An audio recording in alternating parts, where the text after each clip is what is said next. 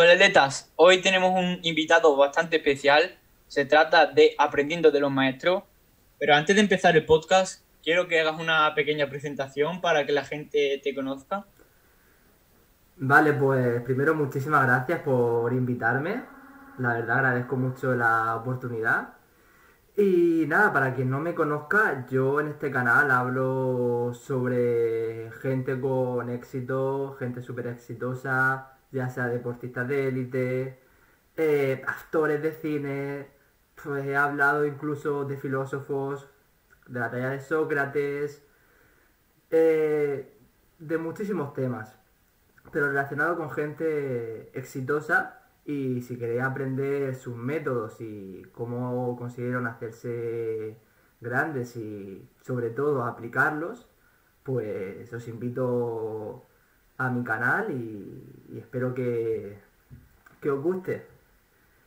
Y la verdad es que os dejo el canal en la descripción porque es un canal que a mí me gusta bastante personalmente y como el nombre del canal lo indica, él habla de gente que ha tenido éxito, explica por dónde ha pasado, hace como una pequeña historia de lo que han hecho y a mí la verdad es que personalmente me gusta bastante su canal y lo veo muy a menudo.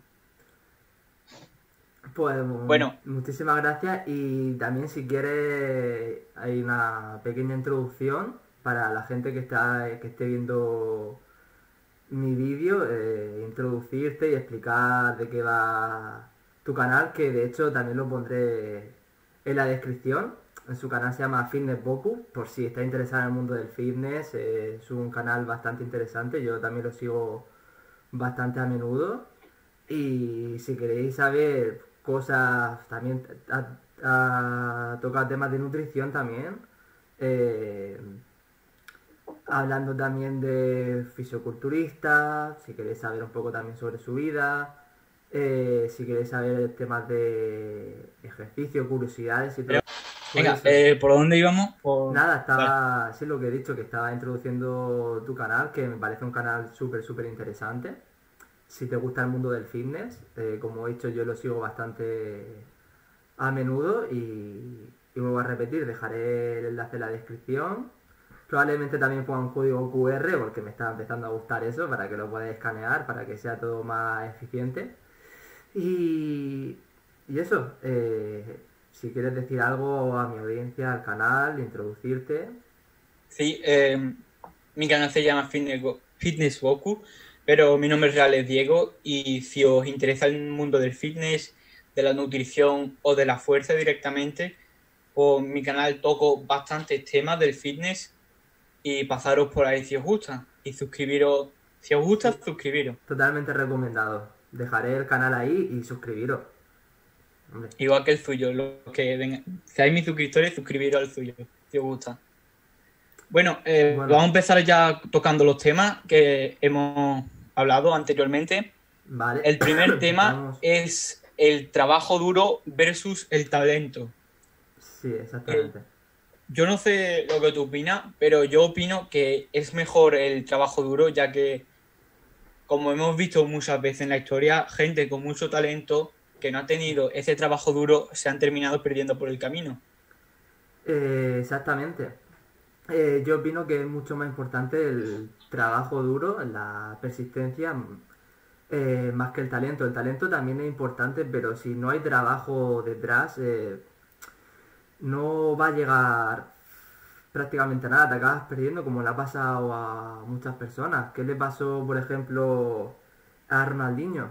Que tuvo unos años muy, muy buenos y al final se acabó perdiendo.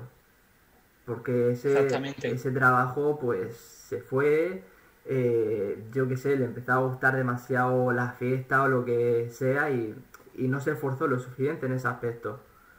Eh, totalmente opuesto si es el caso de Messi y Cristiano Ronaldo. Gente con muchísimo talento, pero con un trabajo buenísimo y brutal detrás. Así que, como has dicho anteriormente, y como has dicho tú, el trabajo duro yo creo que es muchísimo más importante que el, que el talento. Alguien con un con trabajo, con disciplina, puede superar eh, perfectamente a alguien con un talento superior. en el caso de Cristiano Ronaldo, la gente como que le tiene mucho hate, pero realmente Cristiano Ronaldo trabaja, entrena todos los días, trabaja súper duro en lo que es su trabajo. Y no entiendo el hate que tiene, porque él no ha conseguido eso de la noche a la mañana. Él siempre ha trabajado duro y lo, algo muy importante de él es que viene desde abajo. Hay fotos de él eh, con su madre donde estaba barriendo las calles, por ejemplo. Sí, sí, eh, exactamente como tú dices, Cristiano empezó con una familia súper humilde, súper pobre.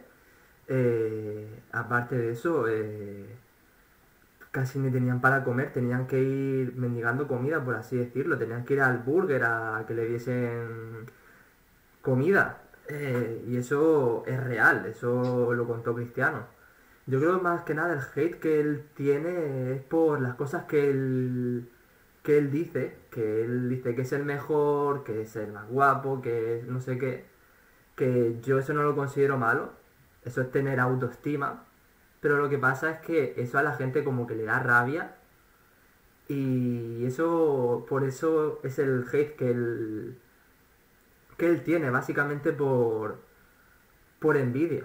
Porque hay muchísimas personas con éxito que seguramente lo pensarán, pero lo que pasa es que no lo dicen en público. Cristiano no tiene ningún pudor en decir eso en público. Y eso a la gente como que ya lo tachan de chulo, prepotente. Pero la mayoría querían tener su vida. Y Cristiano, al fin y al cabo, es un personaje público. Es, por así decirlo, un showman. A él le conviene hacer un poco de polémica.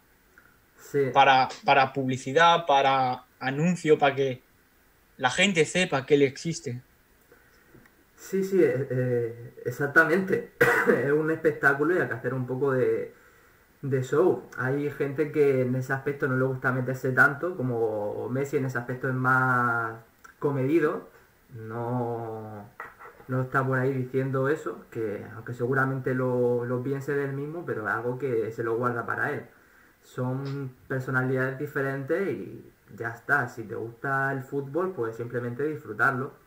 Y punto, no tienes por qué crear hate porque uno haga esto, haga lo otro. Tú tienes que centrarte en tu vida y, y ya está.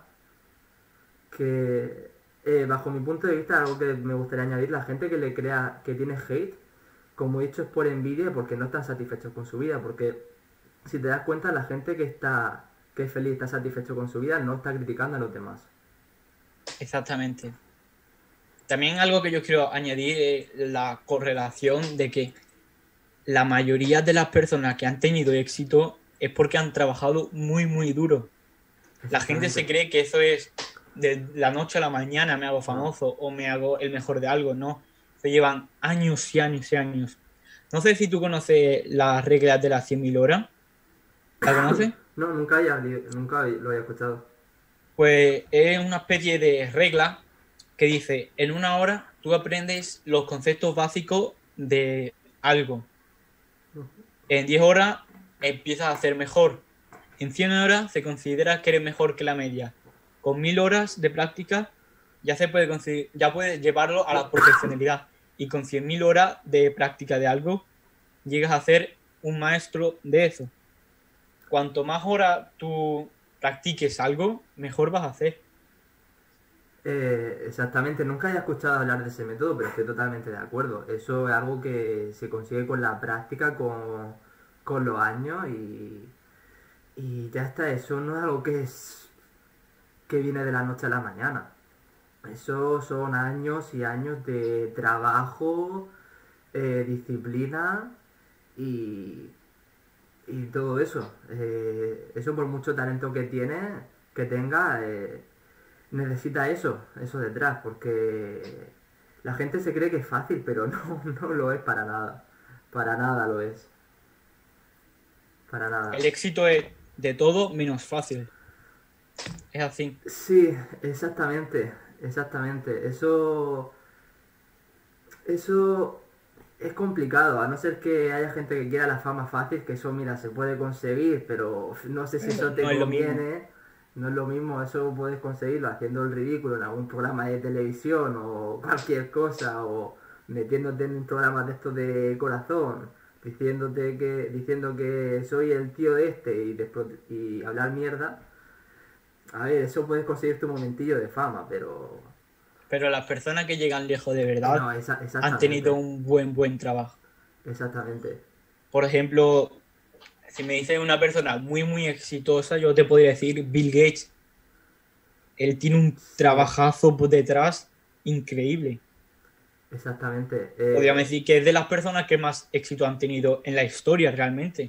Sí, mm, sinceramente. eh, Y ¿quién no es por talento, por el trabajo. Exactamente.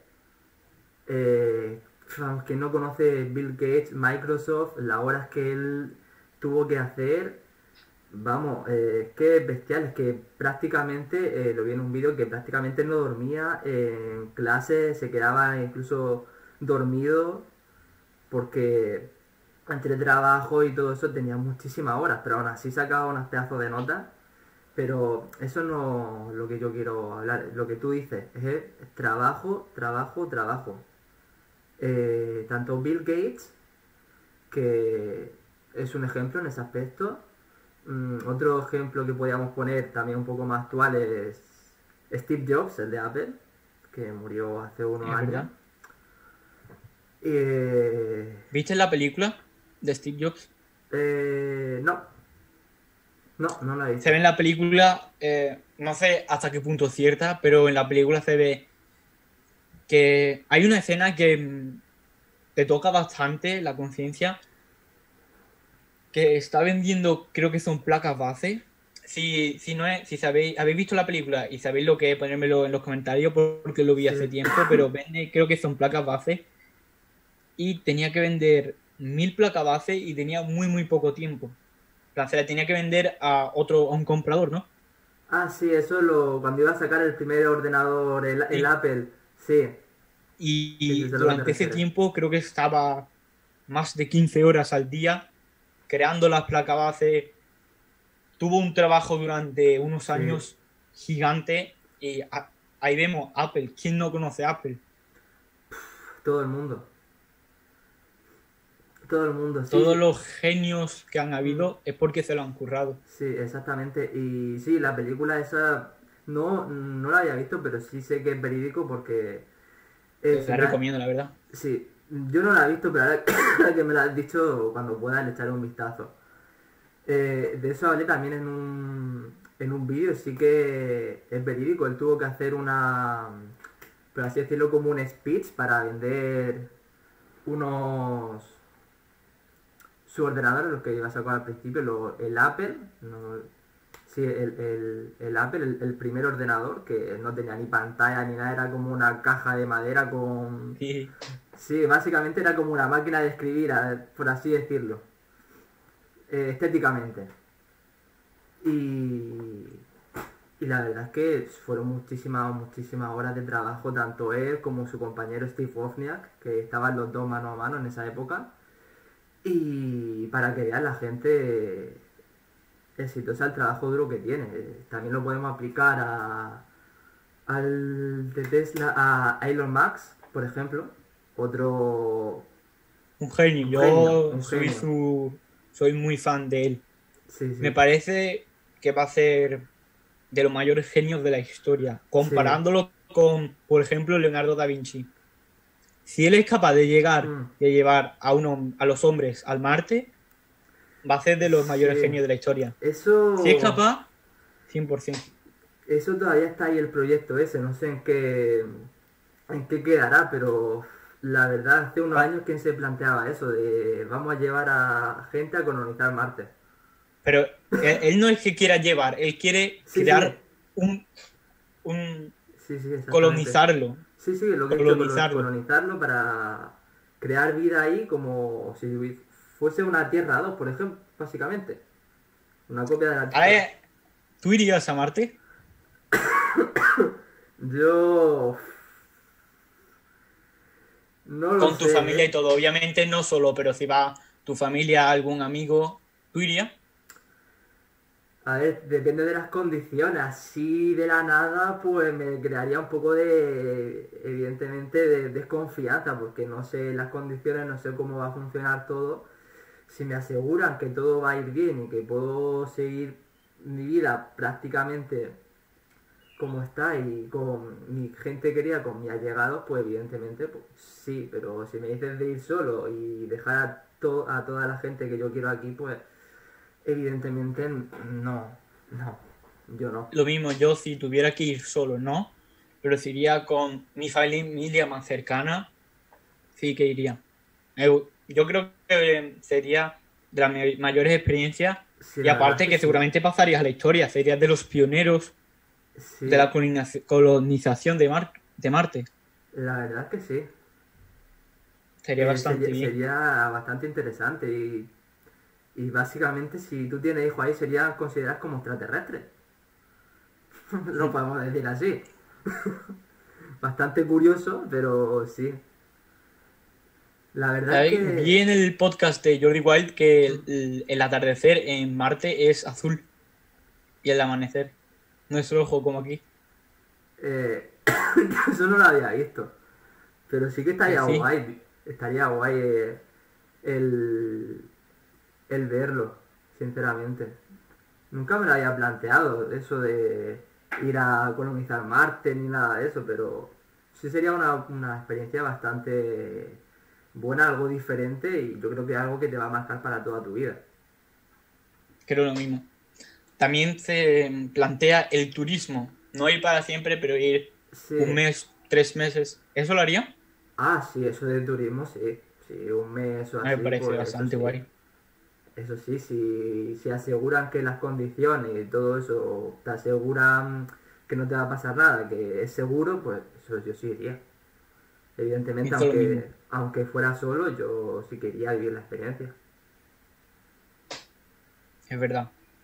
Y lo bueno es que no tendrías que tener la experiencia de que tiene que tener un astronauta, sino sería como si fueras a América, por ejemplo, de viaje. No tendrías que tener una experiencia previa. Sí, exactamente. Luego vuelve y dice, he ido a Marte. Es como el que dice ahora, pues he estado en Nueva York, he estado en París. Y, y te dice, pues yo he estado en Marte. Venga, otro tema del que me gustaría hablar es sobre. Eh, sobre el éxito. Vale, el tema del éxito es algo bastante. Primero, te pregunto, ¿qué es el éxito? Para ti, ¿qué es el éxito? Pues el éxito. Yo creo que el éxito engloba bastante áreas, no solo el tema del la fama, el reconocimiento y el tema del dinero, sino yo considero que a una persona exitosa le va bien en la vida cuando le va bien el tema de eh, del dinero, eh, tiene una buena salud ¿También? y tiene buenas relaciones, tiene buenas personas a su alrededor, porque yo considero que si te falla alguna de esas, mm, tu vida no, es 100%, no es 100% exitosa. Esas tres cosas tienen que ir de la mano. Siempre. Si, por ejemplo, también... como... Sí, sí, dime.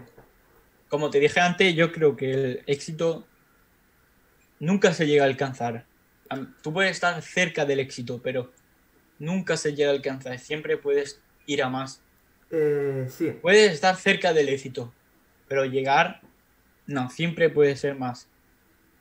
Eh, exactamente, por mucho que las personas te consideren exitoso, eso es algo que tú siempre puedes ir a más. Siempre, siempre. Por mucho que tú piensas que, que pienses que no, siempre. Siempre puedes ir a más. El límite es que no hay límite. El límite lo pones tú. Sí, exactamente. El límite está hasta donde tú quieras llegar. Hay gente. La sociedad conformista. ¿Qué opinas de la sociedad conformista? Pues a ver, la sociedad yo creo que es demasiado conformista, demasiado... Uf, ¿cómo diría yo? Cómoda. Sí, demasiado cómoda, que más lo fácil. Que dice, no, yo tengo mi trabajico, eh, cobro a fin de mes y así estoy bien. Eh, no se preocupa por cuáles son sus sueños, qué pueden hacer para lograrlo. Eh, y todo eso es como que matan sus sueños, luego están, llegan al final de su vida, están como amargados preguntándose qué habría pasado si hubiese hecho esto. Mm, la sociedad de hoy en día, como tú dices, es muy conformista y yo creo que tiene mucho miedo y pánico y terror al fracaso. Sinceramente, es algo que... Al final, es de lo que se aprende el fracaso. El fracaso, para mí, es lo mejor que existe. Si no existiera el fracaso, no tendría sentido la vida. Eh, exactamente, es que mucha gente toma el fracaso como algo malo que le tiene pánico. Y, a ver, no es. No es algo malo fallar, porque, a ver, ¿quién, en, ¿quién no ha fallado? Que venga Todo el mundo ha fallado. una persona que diga que yo no he fallado, alguna persona que considere exitosa, así grande. Y es algo gracioso porque las personas más exitosas son las que más han fallado. Exactamente, porque solo, porque lo han hecho, lo han intentado. Es que sinceramente si no lo intentan, no, es que no, no lo va a conseguir. Ni va a fracasar, ni, ni va a aprender de esos errores, de esos fracasos. Que eso es importante. Tienes que seguir intentándolo. Si fallas, pues mira, pues he fallado. Tienes que, tendrás que buscar la manera de solucionar esos errores para que no lo vuelvas a repetir, aprender de ellos, aplicar nuevas estrategias Mm, otras nuevas cosas, pero sinceramente si no lo intenta y falla y dice, pues esto no es para mí, que es lo que hace la mayoría de gente, pues ahí está la, sociedad, como tú mismo has dicho, que es demasiado conformista. No sé. Es por eso que el 1% tiene éxito y el 99% no lo tiene. Es por eso. Exactamente, porque la mayoría abandona. Yo creo que a mí me gustaría, obviamente, es casi imposible cambiar el mundo, pero mm. intentar cambiar un poco la sociedad, que sea un poquito menos conformista, que es muy, muy difícil. Pero con que lo haga con mil personas, ya estoy satisfecho. Eh, por eso, ese también es el sueño que yo tengo. Por eso me he creado este canal. Yo lo que quiero es llegar a la mayor gente, a la mayor cantidad de gente posible, cuanto más mejor. Yo en ese aspecto no voy a ser conformista, si puedo llegar a millones, pues muchísimo mejor. Claro, yo también. Pero, pero lo difícil es cambiarles. Exactamente. Tú puedes llegar a millones de personas, pero ¿a cuáles van a cambiar? ¿A, mí? Cambiarás a quien quiera ser cambiado. Es verdad. Ahí está la cosa. Tú puedes llegar a millones de personas, pero si esa millones de personas no quieren cambiar, no, no te va a servir. Cambiarás a quien quiera. Mucha voluntad hace falta para cambiar. Exactamente. También hoy en día eh, se ha normado el dicho de has cambiado. Ves el has cambiado como algo malo. Pero yo lo veo como algo, algo bueno porque si tú no cambiaras en toda tu vida, eh, ¿Tú eres el mismo ahora que el de hace 15 años? ¿O el de, que hace 10 años? Seguro que no. no, desde luego que no. esto te lo digo ya. Lo, me veo hace 10 años y me digo, tú eres tonto. Literal. lo mejor que hay es cambiar. Pero cambiar para bien, obviamente, pero el cambiar no es algo malo. No, para nada. Si esto es algo continuo, tienes que... En la vida es un cambio continuo, tienes que seguir creciendo. Lo malo es que no cambies. Porque ahora mismo, eh, dentro de, por ejemplo, un año así, tampoco vamos a hacer lo mismo. Habremos cambiado cosas. Y eso es algo que va a ser continuamente. A lo mejor nos vemos dentro de cinco años y nos vemos, tío, porque hay cosas que no nos gustan, que dices, pero ¿por qué hace esto? ¿Sabes? Que eso es algo que es un ciclo de la vida y eso es algo continuo. Lo malo... Yo pienso que el cambiar no es malo, lo malo es el el quedarte estancado. Si alguien se queda estancado durante 10 años, no cambia nada, tiene un problema. Sí, y eso, eso es lo que pasa, que no se queda estancado al final, el que se queda estancado al final acaba, acaba bajando. Cuando menos se lo espera, ya, ya empieza a tocar fondo. Pienso lo mismo. Otro tema que me gustaría tocar es el de... Vamos a tocar un poco del gym. ¿Qué rutina, ¿Cuál es tu rutina? Pues a ver... Eh, un poco por encima, tampoco... Sí, sí, un poco por encima, sí, tampoco es gran cosa. Eh, a ver, yo soy un aficionado, yo no sé mucho, a mí me gusta evidentemente ir a entrenar y, y todo eso. Pero yo ahora mismo voy tres veces a la semana, hago. Me lo divido en. En una semana hago hipertrofia. y la otra semana hago fuerza. Y me gusta hacer ambas cosas, aunque me gusta más entrenar la fuerza. Bajo mi punto de vista me gusta más y me parece un poquito más funcional. Y me estoy planteando también empezar a hacer resistencia muscular porque es algo que nunca he hecho y yo pienso que también me vendría bien para seguir mejorando. Pero eso, yo me lo divido en grupos musculares. Hago pecho, eh, pecho, hombro y tríceps. Un día, otro hago bíceps y espalda y el otro entreno piernas. Hago abdominales una o dos veces a la semana según me vaya. Y, y esa es básicamente mi rutina. Eh, no sé cuál es la tuya, tú que eres más experto en esto, si te puedes playar un poco más. Eh. Eh, yo tengo una rutina principalmente solo de fuerza, porque yo quiero concentrarme en el press banca, me gustaría llegar bastante lejos en el mundo del press banca.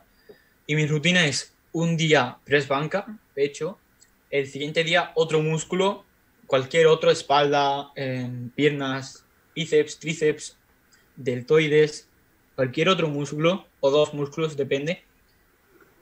Pero hago cada y el siguiente día otra vez pecho. ¿Por qué? Porque yo me quiero concentrar en el pecho porque como he dicho antes quiero ser competidor de press banca. Me gustaría ser de los mejores de la historia realmente. Y por eso, si yo quiero ser el mejor en press banca, me tengo que enfocar en el press banca. Por eso. Eh, tu, rutina, tu rutina me ha parecido bastante bien, la verdad. Y la veo, la veo bien. Para un cambio físico la veo muy bien.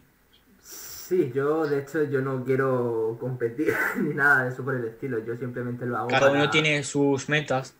Sí, sí, yo simplemente lo hago porque me gusta cuidar mi cuerpo y porque yo no quiero llegar a como es la sociedad, que está con 50 años, 60, que están casi que no se pueden mover, con la barriga cervecera y quejándose. No, no, yo quiero cuidar mi cuerpo, yo quiero eh, llegar bien físicamente hasta el final de mi vida. Y ese es mi vídeo de, mi vídeo de ayer, ¿no? Sí, sí, sí, lo vi. Para los que no lo hayáis visto, se trata de personas mayores de 70 años que cogen barbaridades. Eh, había uno que tenía 70 y pocos y cogía 260 en peso muerto. Yo hago, eso y me tienen que llevar directamente al hospital, ¿eh? Yo también. Esos son gente que lleva toda la vida entrenando. Sí, ¿tú cuánto levantas? Y, eso es lo que pasa. ¿Tú, ¿Qué? ¿Cuánto hace en peso muerto? Eh, no lo suelo entrenar, pero lo máximo que he cogido ha sido 120. 120. Yo, me, yo estoy en 100. Está bien, está bien. Bueno, poco a poco. Poco a poco. Y otro, vimos otro con 68 años, tenía en ese mm. momento. No llegaba a la categoría Master 4, pero por dos años nada más. Ah, que cogía 202 kilos en persbanca. Está muy, muy bien. Y tanto. Que es que tú miras a la gente que tiene 68 años y es que no cogen ni la barra. no, literal. La mayoría no cogen ni la barra. No, no, es que le dan la barra y es que se parten en dos. Exactamente. ¿Conoces a Iron Master, el padre de Jakes? Eh, no, yo no estoy muy metido en ese mundo, la verdad. Bueno, es un youtuber eh, que tiene ahora 50 y poco, si no me equivoco que tú lo ves y está muy, muy bien, lleva toda la vida entrenando y parece que tiene 20 años, la verdad. Pues yo no lo he visto, pero eh, si, como tú dices, si lleva toda su vida entrenando y cuidando su cuerpo, es normal que parezca muchísimo más, más joven, porque eso de la edad depende básicamente más de ti, de tu mente, de cómo te hayas cuidado todo, todos los años de tu vida y ya está, la gente que llega mal a la vejez, eh, me hace gracia que luego se estén quejando porque es su culpa que hayan llegado así, ¿sabes? si no te has cuidado... Pero también ha habido, ha habido casos de gente que estaba mal, mejor que no podía andar bien, que le doy cadera, pero han empezado con el gimnasio y se han puesto súper bien. A lo mejor no como los que llevan toda la vida, pero a lo mejor parecen 20 años más jóvenes. Con el ejercicio. es que el humano realmente está hecho para moverse, ¿no? El humano no es un, un ser vivo sedentario. El humano realmente es nómada, realmente. No está hecho para ser conformista. Sí, sí, exactamente, pero la sociedad hoy en día se ha, con- se ha convertido en lo, en lo que tú mismo has dicho, una sociedad súper conformista que van a lo mínimo y ya está. Y no le gustan, por así decirlo, no se le gustan los retos, las cosas difíciles y quieren que le den todo ya. Y, y eso, eh, la gente no le gusta esforzarse por regla general y, y ya ves la- los resultados que tiene. Y pues se quejan encima. Ya, es que eso es lo que más gracia me hace. Que luego se estén quejando. Pero... Vale. ¿Quieres, quieres decir algo más? No, no, eso, que luego que me hace gracia que, que se quejen de, de- de todo eso, pero bueno, ellos ellos sabrán y luego lo más gracioso es que luego le dicen algo y se enfadan. Es se verdad. enfadan contigo. Tú mismo. Vale, ahora quiero ir a un tema con un poco más de polémica. ¿Y qué opinas de los esteroides? Vale. ¿Crees que debería ser legal? ¿Crees que deberían de ser prohibidos? ¿Que cada uno haga lo que quiera? ¿Qué es lo que opinas? Vale, mira, bajo mi punto de vista yo no tomaría nunca. Si te soy sincero, yo no tomaría nunca. Pero yo creo que cada uno es su cuerpo, eh, cada uno puede hacer con su cuerpo lo que quiera. Si uno quiere tomarse esteroides y, y destrozar su cuerpo, porque eso no es sano, seamos sinceros, eso tampoco es sano, eh, que lo haga, que lo haga. A mí eso no me molesta. A mí lo que sí que me molesta es la falsa moral de la gente que va de natural y luego se meten, pero vamos, por todos lados. Que eso... En muchos casos, en YouTube, por ejemplo. Sí, Muchos casos. sí, sí, muchísimos casos. No sé si viste la, la polémica que hubo con Badín, con Badín Cavalera, el tema de los chuzados, naturales y todo Sí. eso. Hubo bastante polémica. Pero... Yo tampoco personalmente nunca tomaría esteroides. Cada uno haga lo que quiera, pero yo recomiendo que yo solo recomiendo tomar esteroides si tú quieres ser profesional a nivel mundial. En plan, yo quiero ser competidor natural, pero si tú quieres ser eh, culturista en un Mister Olympia, obviamente natural no lo puedes conseguir en la vida. Si quieres, No. si quieres ser Mister Olympia, tienes que tomar esteroides. No hay ninguna otra forma. Pero, ¿qué cuál es la consecuencia? Que te va a quitar 30, 40 años de vida. Eso Sí, seguro. exactamente. Eso tienes que ver si realmente te compensa eso. Pero... que es así. Yo, yo no quiero tomarlo porque yo quiero tener una vida longeva y lo de competir lo quiero hacer de la forma natural. Pero si alguien quiere hacerlo, es su vida. Yo les recomiendo que si lo hace es que tenga un buen beneficio. Por ejemplo, el ganar un Mister Olympia. Pero a ti tampoco, ¿quién te asegura que lo vayas a ganar? A lo mejor tú te metes todo, todo lo que Sí. puedas y no lo ganas. No, Es que ese es el riesgo. Es que eso no lo sabes. Tú puedes meterte, entrenar como el que más e intentar hacer lo máximo posible, aumentar las posibilidades al máximo, pero ganar en Nadie te lo asegura. un Mister Olympia, eso nadie te lo puede asegurar. Y eso, eso yo creo que entra dentro de cada uno. Si realmente cree que merece la pena jugarse su físico y su salud por eso. Yo personalmente no lo haría. Yo tampoco. Sinceramente, porque yo valoro mucho más mi salud. Yo, como he dicho, yo quiero tener una vida longeva. Yo quiero llegar a, a tener 80, 90 años, estar bien físicamente, dentro de lo que cabe, estar bien. Y, y ya está. Si hay cada uno que quiere ser un Mister Olimpia, pues allá ellos, pero que Allá sepan él. cuáles son las consecuencias.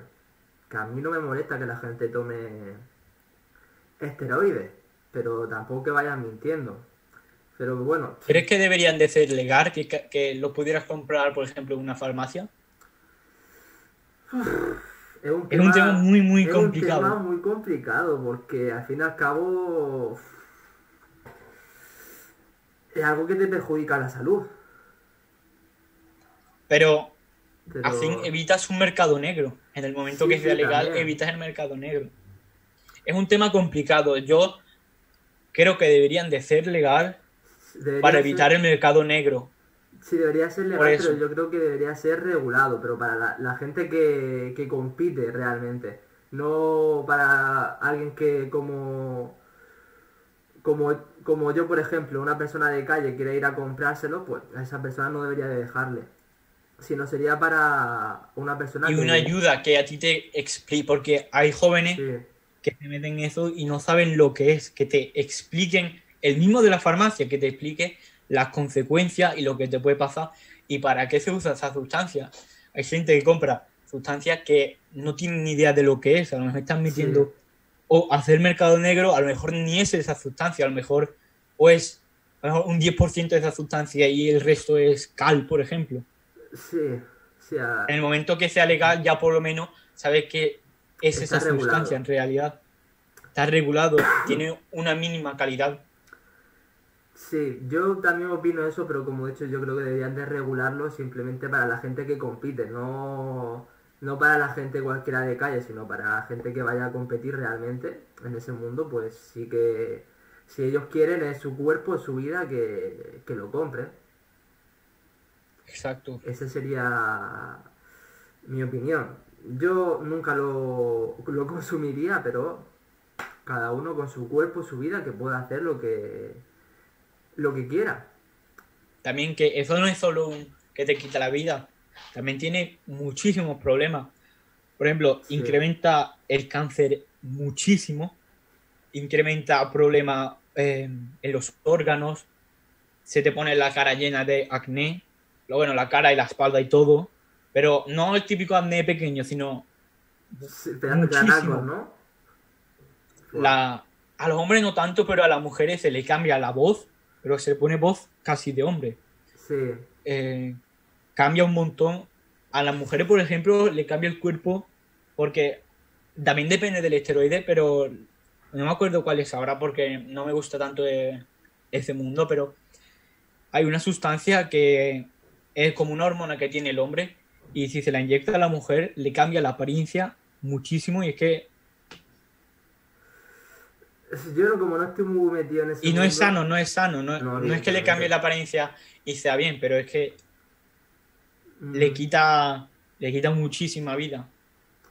Sí, de hecho, aquí en, en donde yo vivo, mi pueblo, hay, no sé si seguirá compitiendo, hay una que era, no sé si fue campeona de España, campeona de Europa, y de culturismo, y evidentemente se notaba que se metía, al- vi una entrevista, una entrevista suya, no, un, un evento que hizo aquí en el, en el pueblo, que le dieron un premio y la voz se le notaba un montón que la, la tenía como más masculinizada en ese aspecto y como tú dices estas son las consecuencias que que tiene también depende del tipo que, que te metas porque habrá multitud de, Hay muchísimas de sustancias. sustancias También el dinero, que arruina, Sí. es muy probable que te arruine. Como no tengas alguien que invierta en ti, alguien mucho más rico invierta en ti, es que te arruinas, porque son súper caros. La mayoría, hay otros que son baratos, pero la mayoría que son sustancias de calidad, por así Sí. decirlo, pues son súper, súper caras y es muy probable que te arruines si no consigues ganar dinero. sí yo no sé cómo está ese mundo pero pues, imagino necesitará gente que te patrocine muchísima muchísima gente que médicos te- también tienen que pagar médicos, los profesionales tienen médicos a su cuidado, porque tienen que controlar las dosis, porque una sobredosis, al ser inyectado es muy fácil tener una sobredosis. Y eso, imagino, te puede costar hasta la vida si no lo controlas. Para que veas lo peligroso que puede ser. Y, y como he dicho, eso tiene que, que estar controlado. También el ánimo, te cambia muchísimo el ánimo, te pone más agresivo, depresivo también. Que no, no es como la gente se cree que una sustancia que tú te inyectas y te pone a CPC y te pone fuerte, no. Te la inyecta y tiene Sí. muchísimos efectos secundarios. Es que eso ya también depende de cada uno. Si te quieres arriesgar, hazlo, Sí, pero Exactamente, si tú te quieres arriesgar, eres- es tu cuerpo, tú eres libre de, de hacer lo que te dé la gana, pero yo no te lo recomiendo, la verdad. Yo nunca voy a incitar a alguien para que lo haga. No, no, ni yo tampoco. Yo es que si lo hicieras quería en contra de mí mismo, sería hipócrita y yo no, no podría hacer eso. Que luego ya cada uno en su libertad que Que decida por el mismo. decida. Exactamente. Y, y el tema de suplementos y todo eso, ¿qué opina? El tema de proteína, el tema de la queratina. No, eso me, me parece bien. Yo tomo proteína y creatina ahora mismo. Y al- alguna mm, vitamina, pero es una ayuda al, al final y al cabo. Eso no lo veo mal. ¿Tú? Eh, yo no suelo tomar, no, no me parece, así decirlo, mal, mal del todo, pero yo eso, esa, por así decirlo, esa proteína, eso, esas vitaminas, yo prefiero cogerlo de alimentos sólidos, eso ya también depende de, de cada uno. Pero yo, Ya. a mí no, Yo lo tomo, a mí no me, yo lo me tomo por, pero, yo lo tomo porque la gente dice, eh, ese alimento lo puedes coger de la proteína, pero hay muy, muy pocas personas que sean capaces de tomar la ingesta mm, recomendada de proteína al día. Eso al fin y al cabo es una ayuda. Sí. Lo que te falta te lo da, te lo da de proteína en este caso. La creatina es un estilo más, bueno, es una sustancia, tiene bastantes beneficios. Uno de ellos es el, el aporte de energía y es lo mismo que si tomaras un café. Lo que pasa es que la creatina es un poco más sano, según mi punto de vista. sí, eso también Y- es, no, di- Es depende, en plan, mm, suplemento, no lo veo malo, no son malos para la salud, la mayoría no son malos. Es lo mismo que antes, tómalo si quieres. Yo, si sí, quieres llegar, es una ayuda al fin y al cabo, pero es lo mismo que si comieras más huevos, por ejemplo. O en el caso de la creatina, si comieras más salmón, más salmón, que el salmón tiene creatina. Yo, si quieres, tómalo. lo- Los, los suplementos te los recomiendo, yo mismo lo tomo. Pero si no quieres, no hay ningún problema. Eso ya entra en cada uno. Yo prefiero tomarlo de los alimentos y otra gente pues prefiere suplementarse y, y yo no lo veo mal. Yo tampoco. Además, siempre que no sea. que tenga un mínimo de calidad. No te recomiendo las típicas marcas de saber. no sé. que a lo mejor es 10, 10 gramos de proteína y 90 gramos de azúcar, Sí. por ejemplo. No. Yo te recomiendo unas marcas conocidas que tenga un mínimo de calidad. Sí, exactamente, porque si te, te tomas cualquier cosa ya luego no sabes si tiene más proteína, tiene más mierda. que eso también es es la cuestión, de saber lo que lleva lo que te estás tomando, por eso tienes que saber bien cuál, cuál elegir. Yo recomiendo siempre que veáis que en la etiqueta ponga un mínimo de un 65% de proteína, mínimo. Las buenas, buenas suelen tener un 80-90% de proteína incluso. Pero también varía el precio. Lo mínimo que te recomiendo es 65%. Sí, exactamente, porque luego hay otras que, te, que tienen mucho menos y, y, y ¿qué es lo otro? Lo otro restante. creatina. No, no, digo lo de la, la proteína, porque a lo mejor te pone, Ah, como te he dicho, 65%, pero a lo mejor encuentra otros que son más baratos, porque tienen mucha menos cantidad de, porcentaje de proteína, lo demás es aditivo, mierda que le, le echan ellos y eso como tú dices, eso también es valorarlo, porque tampoco creo que sea bueno meterte tanta cantidad de químicos y, y todo eso. siempre recomiendo un mínimo de calidad. Por el resto, da igual. Si es una marca que tú sabes que es conocida, la puedes tomar tranquilamente y no te va a pasar nada. O si no, no, lo- no, no hace falta tomarlo. Un huevo tiene proteína.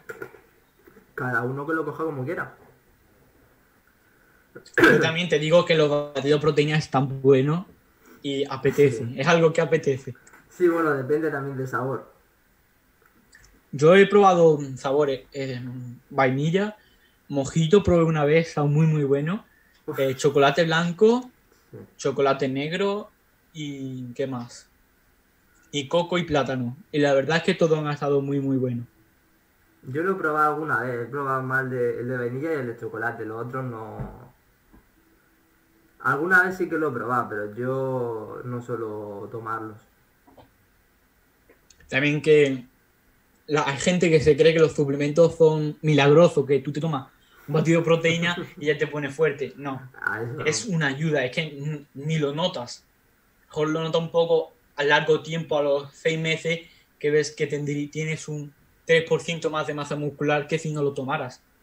Pero es mínimo, No, no, es una ayuda realmente. Es una ayuda, pero luego si no entrenas ni nada, eso no te sirve para nada. Ya, Es como tomarlo sin entrenar no sirve de nada. No, no, si no va a entrenar directamente no lo tomes. ¿Para qué? no tiene sentido. No. También hay gente, sobre todo gente joven, Sí. que ha habido preguntas, típicas preguntas que hacen, por ejemplo, en Facebook en tri- eh, o en Twitter, que dicen, dime un, un anabolizante y te dicen proteína. O, dice, o, o ven a alguien, o ven a alguien tomando proteína, un batido, y dice, ese se está chuzando. Yo he visto Madre casos de eso. ¿En serio? No, gente, eh, la proteína, la mayoría de los suplementos no son, ano- abo- no son Ah, anabolizantes. Y que no eres chuzado por tomar proteína No, ni para nada. nada. Para nada. Es que si ya considera esos chuzados, yo creo que el 80 o más del 80% de cada gimnasio se chuza. No, eso normalmente son jóvenes que, Sí. al mejor que le han dicho los padres. Mm, mis sí, padres en mi caso no, pero que le han dicho, le han dicho, me puedo comprar un bote de proteína y dice, no, que eso es malo. O no, que, que te va a pinchar ya, que te vas a empezar a pincharte. No, no, No, no. eso es por la ignorancia realmente. Sí, exactamente. La ignorancia hace muchísimo daño. ¿eh? Es lo peor que hay. Es verdad. Por ejemplo, en, Sí. en mi pueblo de España, donde yo vivo, bueno, donde yo Sí. La mayoría de gente mayor, tú le preguntas si tú le dejarías a su hijo a su hijo tomar batido de proteína y dice que no, que eso se pincha. La gente, es la Sí, sí, sociedad. exactamente. Yo le digo, pregunto eso a mi padre y de eso también. Que eso es mierda, que... Exactamente lo que tú mismo dices. Que eso ya se están tomando mierda, que si te pinchas, que si no sé qué. Es por el tema del desconocimiento. Es eso, exactamente. Ah, Y bueno, Bueno. eh, ahora un tema más personal. ¿Por qué empezaste en YouTube? Vale, ¿por qué empecé en YouTube? Vale, pues a ver, lo puedo dividir en dos porque como tengo también otro canal. Que ¿Cómo se llama el otro canal? El otro canal, Head Kiwi. Básicamente, la historia del nombre es que a mí de pequeño me decían cabeza de kiwi y, y yo dije, pues me decían así, pues por reírme un poco de mí, pues puse ese nombre. Lo podía, a ver, en inglés suena más, es al revés, sería Kiwi Head, pero no me gustaba muy bien cómo quedaba, así que yo le di la vuelta y le puse básicamente ese nombre por eso. Básicamente para reír un poco de mí. Y al principio ese canal lo hice pues porque yo veía los vídeos de YouTube y, digo, pues yo también quiero hacerlo. Para entretenerme, reírme un poco.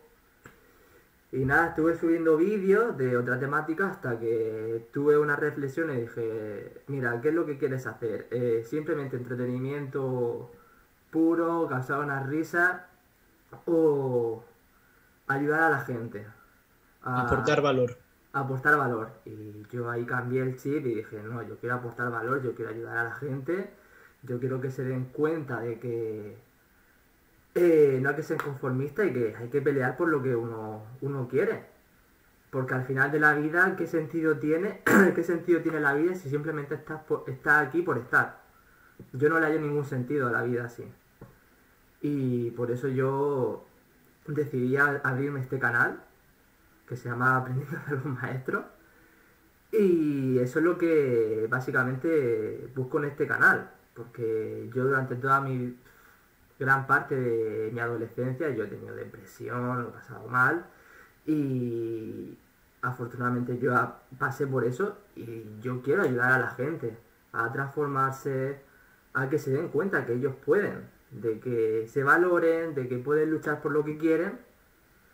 Y eso, básicamente, lo que a mí me gustaría que me hubiesen dicho en esos momentos, pues yo quiero aportar ese valor a, a las personas. Muy bien. En mi caso, en mi canal, eh, vamos a explicar un poco el nombre. Yo tenía el mote desde hace 8 años por ahí de Boku. No sé por qué. Y pues como mi canal es de fitness, pues no quería ponerme Boku ya sea porque suena un poco anime, me suena a mi Boku. sí, sí, sí. Totalmente. Entonces puse Fitness Boku. No sé, me sonaba bien. Sí, el nombre Por ahora me suena bien y por eso me lo creé porque me lo creé en la cuarentena, si no me equivoco. Creo que sí. Y fue porque estaba aburrido y digo, pues voy a crearme un canal. Pensé en muchos temas. Ahí me interesaba un poco el marketing. Ahora me interesa más, pero digo, todavía no sé tanto. A lo mejor espero y después me creo otro. ¿Qué es lo que me gusta? El gimnasio, el fitness me gusta. Y por eso escogí la temática de fitness, que es lo que más me gusta. Yo, si os queréis crear un canal, yo os recomiendo coger una temática que os apasione. Sí, exactamente. Si no, Algo que os apasiona, algo que, que vosotros controléis, porque si no, eh, ¿de qué vas a hablar en los vídeos? ¿Verdad? Y al intentar siempre poner un poco de originalidad, muy Sí. importante en YouTube. Habla mucho a la cámara, haz muchos vídeos. Cuanto más hagas, mejor vas a llegar a hacer. A mí me pasa, si veis mis vídeos de mis primeros vídeos del canal, vais a ver que hablo como un robot. Todavía no soy suelto, suelto, pero cada vez me veo mejor no, delante de la cámara. No, evidentemente, mis vídeos, mis primeros vídeos, era. Pues era en plan así. eh, esto. eh, vamos a hablar de esto. Queda en plan, hostia, tío. Eh, y como tú dices, eso es práctica, práctica, práctica. Y hacer vídeos, cuanto más vídeos mejor. Y cada vez hablarás de forma más suelta, muchísimo más fluida.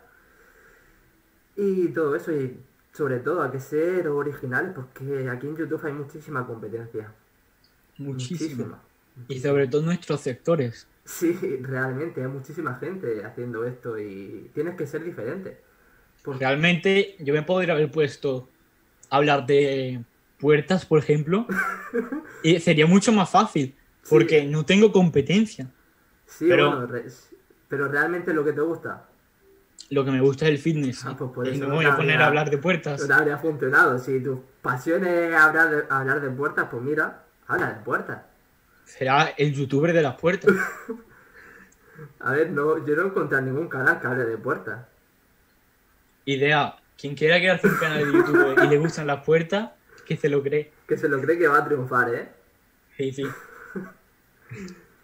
No, eso es una estrategia, bueno, Sí. estrategia.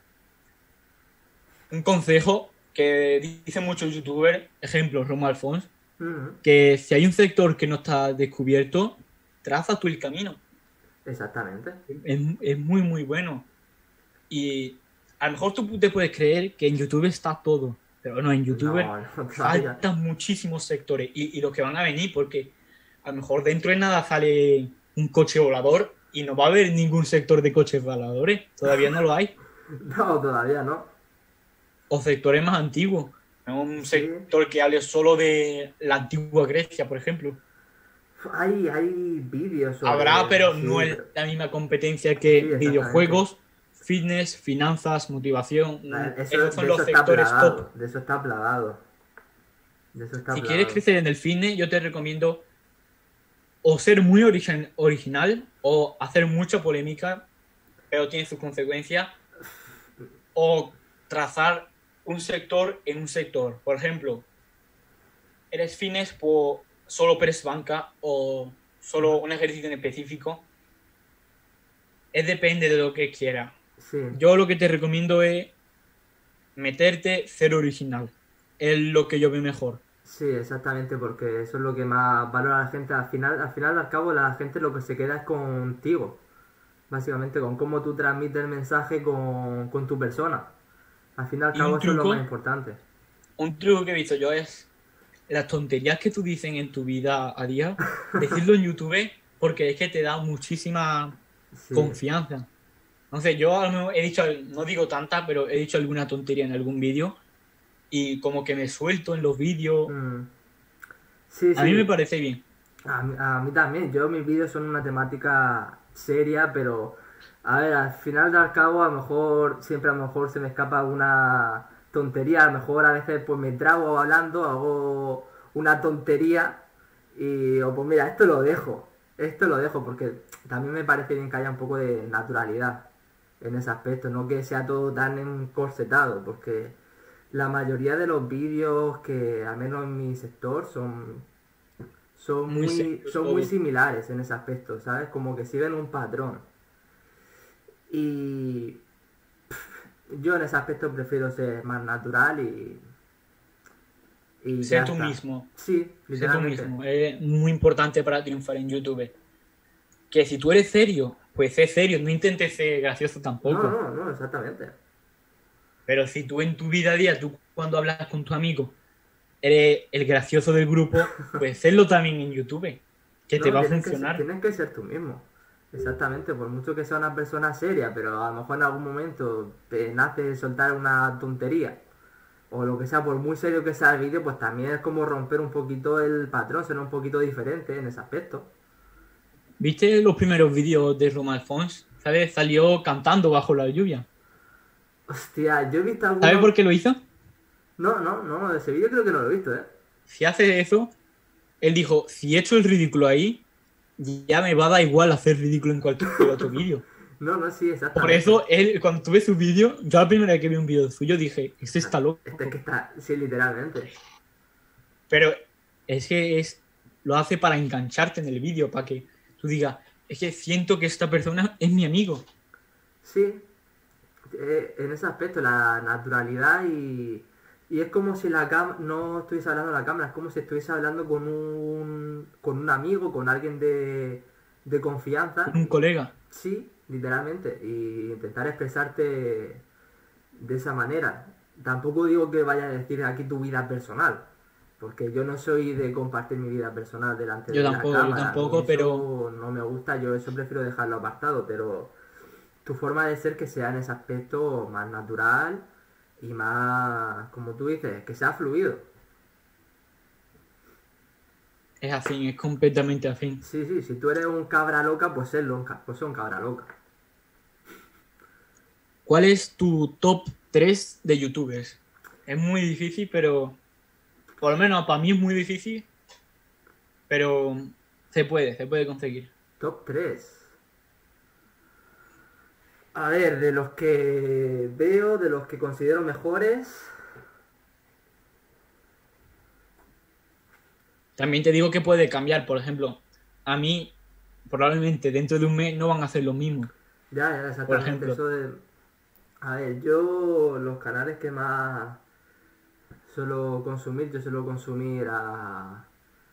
eh, bueno, no youtuber en sí, pero tiene varios canales de youtuber. eh, un escritor de libros que, que se dedica al tema de la transformación personal, es Laín García Calvo. Que No lo su- conozco, el- pero le voy a echar un vistazo. el tío es una, es una máquina, literalmente. De hecho, lo, la conversación que hemos estado antes, la saga esa que te, que te he enseñado, es suya. Muy bien, muy bien. Eh, tiene un trabajazo. Escribir libros son muy, es muy difícil. Yo he intentado alguno y no lo he terminado porque digo, Mm, no, no está al nivel. tiene muchísimos, pero Es tiene muy muchísimos, difícil. tiene muchísimos libros. No solo tiene esa saga, tiene otras más. Chapó. Eh, el tío, eh, en cuanto al tema del crecimiento personal eh, en habla hispana, yo creo que es prácticamente el número uno. Si no el número uno, cerca. Y el tío es una máquina. Eh, también me gusta el eh, Iván Donaldson, que es un tema más espiritual y todo eso. ¿Y qué más? A ver... Eh, eh, Wim Hof, el hombre de hielo, no sé si sabrás quién es. Es el que, mm, Iceman, el que se mete en el hielo, sí, que tiene su propio método de respiración. sí, sí, ese. Vale, sí. Sí, Sí. Eso básicamente son los que más... ¿Lo has probado alguna vez el método? Ah, lo de las respiraciones sí, lo de meterme en el hielo no, sí que a veces sí que lo he probado, lo de meterme en agua congelada. Y Yo también, todo el agua eso. fría sí. Lo del agua fría sí, y a ver, cuesta un poco, pero luego te sientes mejor. A mí me parece muy muy bueno su método y Mm. lo que hace, ha escalado montañas con solo pantalón corto, se mete en agua con hielo. sí. No, pero No, me parece muy muy buen hombre y muy muy bien y un genio en su sector. Sí, sí, es muy buen método. Eso, si te acostumbras a tu sistema inmune, vamos, lo subes por las nubes. Ahí, ahí vamos, es que yo creo que ese tío ya no se vuelve a resfriar en la vida. Estoy seguro. Eso seguro, es un catarro, eso ya no sabe ni lo que es. A mí, youtuber que os recomiende, tengo bastante. Ahora mismo llevo inviciado un poco a Lethal Crisis. No sé si lo cono- conoces. Lethal Crisis me suena. Yo de fitness que suelo seguir más es a Lean X. Lethal Crisis de viajes. Ah, ah, sí, Lethal Crisis sé quién es. Sé quién es, salió en un podcast con Jordi White. Sí. Sí, sé quién es. Me gusta bastante su canal. A mí me encanta viajar y me parece muy, muy buen youtuber. Me parece que explica las cosas muy bien. Romo Alfons, tampoco me pierdo ningún vídeo suyo. Lo mismo digo. Y otro, Pico de Oro, ahora mismo estoy muy enviciado en él. Mm, no me suena. ¿No? Es fitness. eh, toca polémica, pero la toca muy original. No es el típico de este le dijo este a otro. No, sino que lo explica muy bien con mucha gracia. A mí me, Sí. me gusta bastante. Yo es que el tema de polémica a mí, a mí no me gusta mucho meterme en temas de polémica ni Pero de- es una polémica. Lo hace con mucha gracia. Por ejemplo, algo así gracioso, por ejemplo, es que nosotros le decimos Padre Zorro. Es como su nombre. O los domingos hace Sí. un vídeo que se llama La misa del Padre Zorro. Y, es- y, y resume la semana del fitness y todo. Pero no hace Mm. solo polémica, también hace. Yo qué sé, si a lo mejor un youtuber fitness levanta. Hace un récord o algo, también lo dice, en plan. Como un noticiario fitness, realmente. Ah, ah, me parece interesante. Aunque también toca un poco la polémica, pero no se mete tanto en lo que es la polémica, sino como que la expli- explica. Eso sí que me parece me parece interesante. A mí lo que no me gusta son los canales estos de que, que van para crear polémica, para tirar No, él no crea, él la explica, no, entonces no es de crear, no es de crear.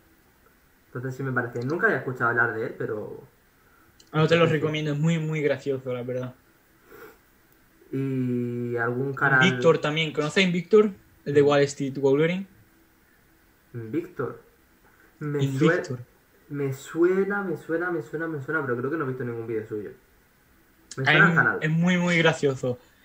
Tiene un canal fitness. Bueno, fitness, ya no está en fitness, pero empezó haciendo fitness, pero ahora se puso en la comedia y ahora está en otro canal que se llama Wall Street Wolverine, que es de marketing y de economía Mm.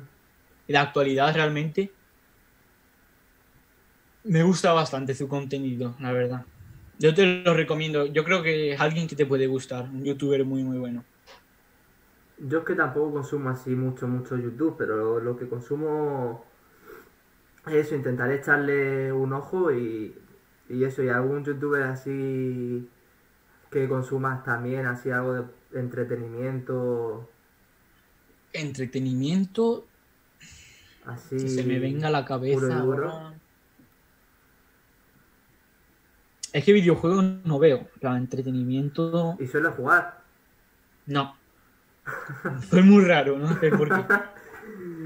Soy eh, de los únicos, en plan, de mi grupo de Que no amigos, videojuegos. soy el único que no juega. Ya. Eh, Pero antes jugaba, antes jugaba. Lo que pasa es que me quitaba demasiado tiempo. sí, Prefiero sí. invertirlo en otra cosa. Sí, yo estoy igual que tú, yo estoy igual que tú. Eh, yo antes era un viciado, pero vamos, que me pasaba días, noches jugando a videojuegos. Y ahora no digo que no me guste, porque si me pongo un rato me gusta y me lo paso bien, pero eh, siento que pierdo el tiempo, siento que puedo estar dedicando ese tiempo, yo qué sé, a estar leyendo lo de las sagas, a hacer cosas para el canal, a hacer otras cosas. Y por eso no juego prácticamente, porque siento que estoy perdiendo el tiempo. Si juego a lo mejor, si digo, mira, este día ya lo tengo todo, voy a tomarme un día de descanso y vale, pues me pongo a jugar. Pero yo de ponerme así a jugar a videojuegos no... No, no me va. ¿Eres más productivo por la mañana, por la tarde o por la noche? Por la noche no, yo por la noche a las 10 ya estoy en la cama. Por- al contrario que yo, yo por la mañana, ya menos, en plan, ya estoy empezando cada vez a ser más productivo por la mañana, pero por la mañana me cuesta lo que es ponerme a leer o ponerme a hacer algo para el canal. En cambio, por la noche, no sé, me convierto en alguien diferente y me pongo ahí como una máquina a crear contenido, a redactar cosas para mi web. A mí me pasa, hacer- más, a mí me pasa más por la mañana. Yo es que eh, me suelo levantar solo a las 6 de la mañana. Mm, Yo tuve una época que me levanté a las 5 y... Pero mi problema era, me levantaba a las 5, pero no era tan productivo. Entonces, prefiero ser más... Cuando soy productivo, tener un poco más de tiempo por la noche y despertar un poco Sí. más tarde, porque al fin y al cabo por la mañana no soy tan productivo como por la noche. Eso ya es Depende de la persona. Sí, eso depende de la persona, es cuestión de acostumbrarse. Yo antes era una persona súper perezosa por la mañana, me levantaba por la mañana y era en plan, quiero seguir durmiendo.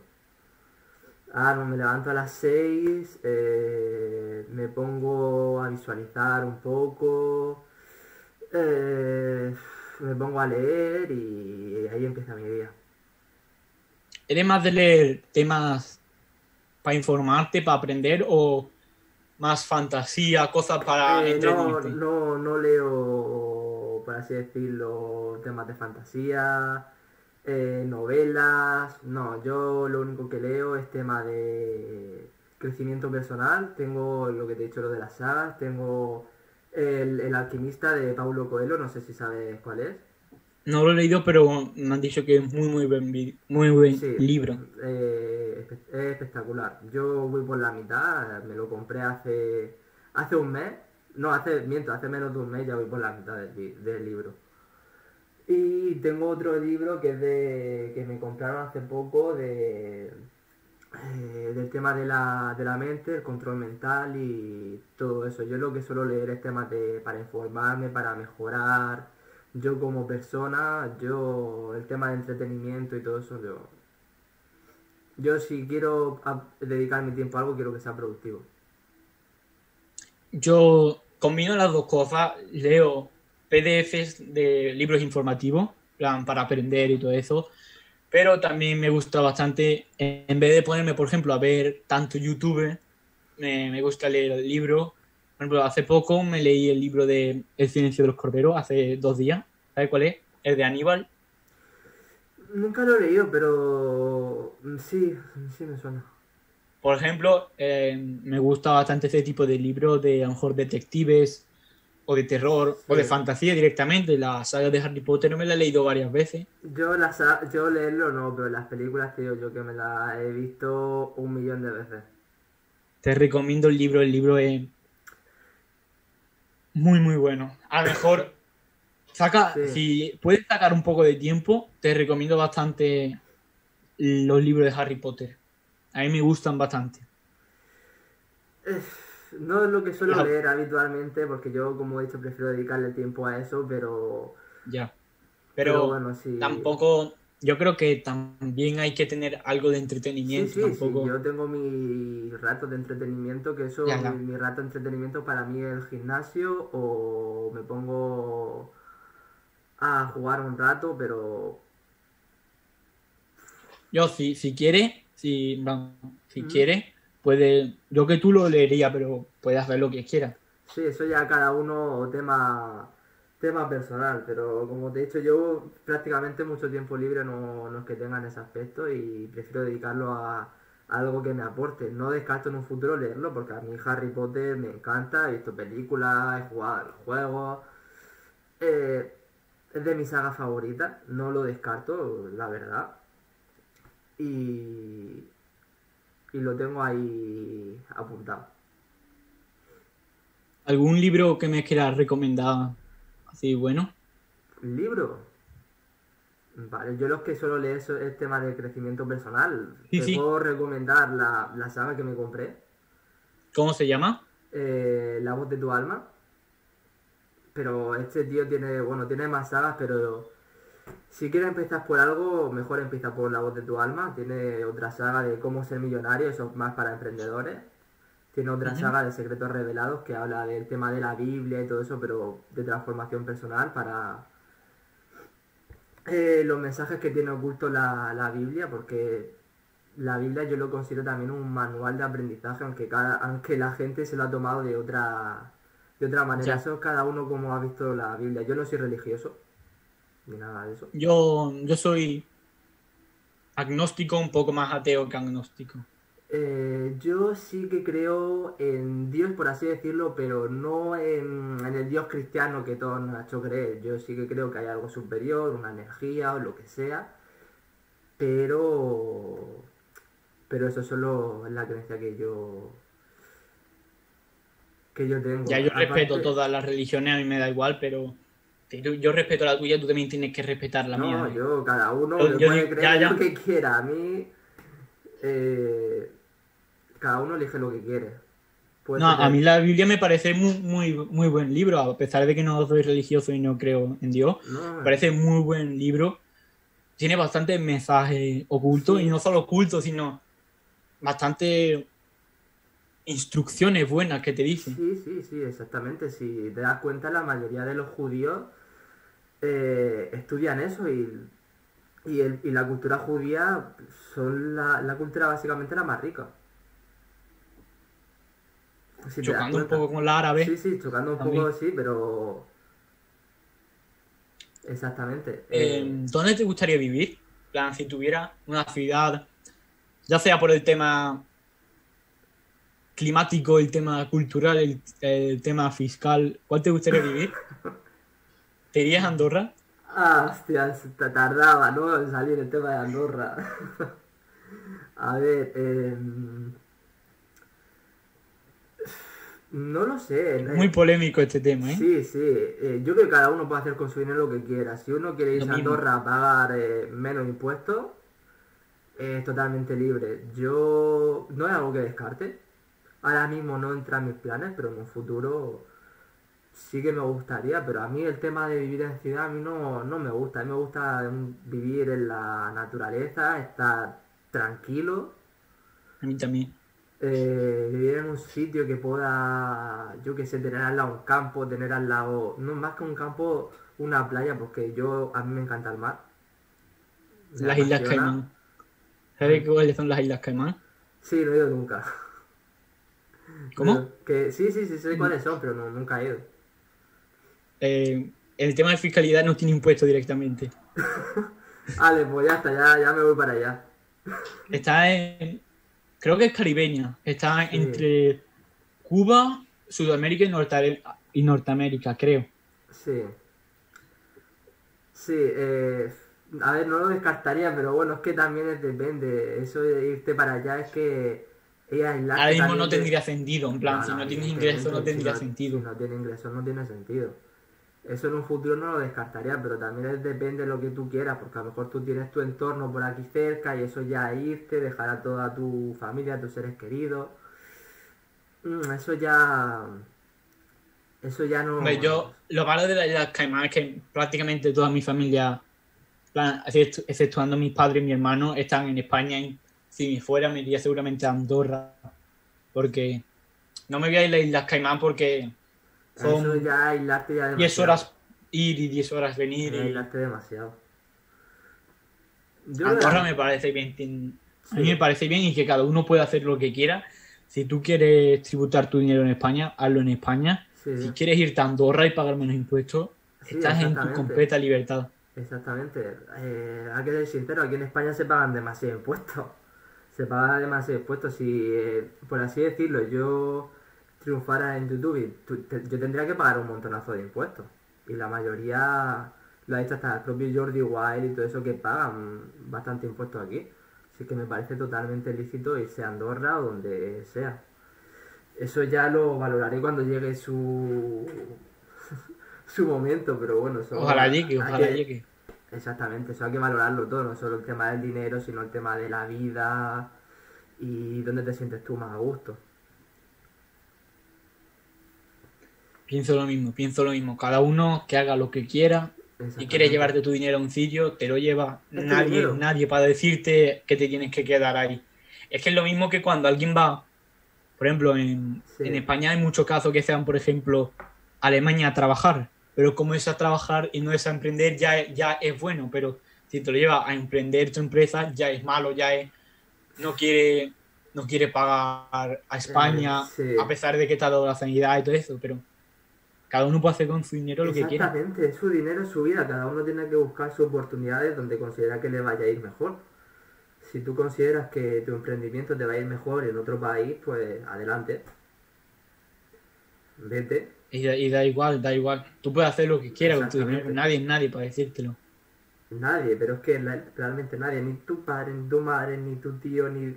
Es tu dinero, es tu Y responsabilidad. mucho menos la vida. gente, y mucho menos la No, gente. eso menos. eso menos. Es que ya hablamos del tema de la sociedad. Es porque la mayoría quería estar en tu lugar y por eso te critican, ¿sabes? Que es lo más irónico. Porque Es que dicen, eh, a lo mejor Sí. dicen, paga los impuestos en España, pero yo estoy seguro que si ellos se vieran en esa situación, sí, se de lo que le quitan casi ¿eh? la mitad de su dinero, Se lo que le quitan el, casi el 50%, Sí. Hombre, es que No. creo que aquí en España es Es- prácticamente el 50%, si no el 50%. a partir de, no me acuerdo cuánto, creo que 120.000 al año, no, o más, no sé, pero te quitan el 48%, creo. Sí, sí, te quitan un montón. Por eso es que es normal eh, que la gente Si tú coja quieres y- que se- las empresas se queden en, en España, baja los impuestos. Sí, es que a mí me parece abusivo. Te lo digo desde ya. Muy abusivo. Muy abusivo. Luego se. Luego se quejarán de que la gente que se vaya a otros países, pero es que es normal. Bajar los impuestos. A ver, no digo que los tengas tan bajos como Andorra, pero bajarlo un poco, ¿no?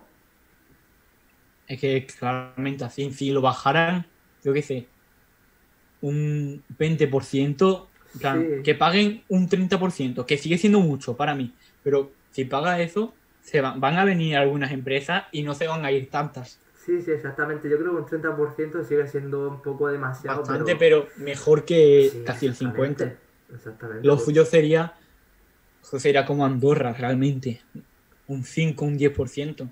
Sería lo Sí, suyo. Sí, bueno, aquí en España eso no eso dudo No va a que vaya a pasar. pasar. Pero a ver, que baje, si está en un 50, pues yo creo que en un 30% podría estar bien. Porque eso casi un 50% es demasiado. Es que lo único que van a conseguir es que se vayan todas las empresas Mm, y no va a haber empleo. Es que no es que se vaya la empresa, es que se va empleo. Sí.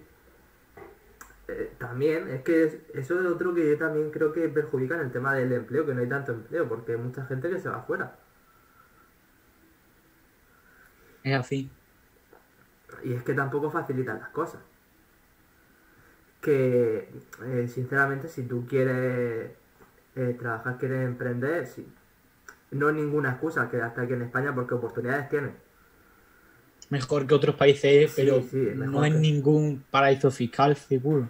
No, no, evidentemente no hay ningún paraíso fiscal, pero aquí no está ni en ningún infierno ni nada. Si tú quieres eh, emprender, quieres que te vaya bien, lo puedes conseguir perfectamente. Pero la mayoría optan a irse porque Sí, sí, porque tienes más facilidades, eh, tienes que pagar menos impuestos. en el caso de los youtubers, ¿a ti quién te asegura que tú vayas a ser youtuber para toda tu vida?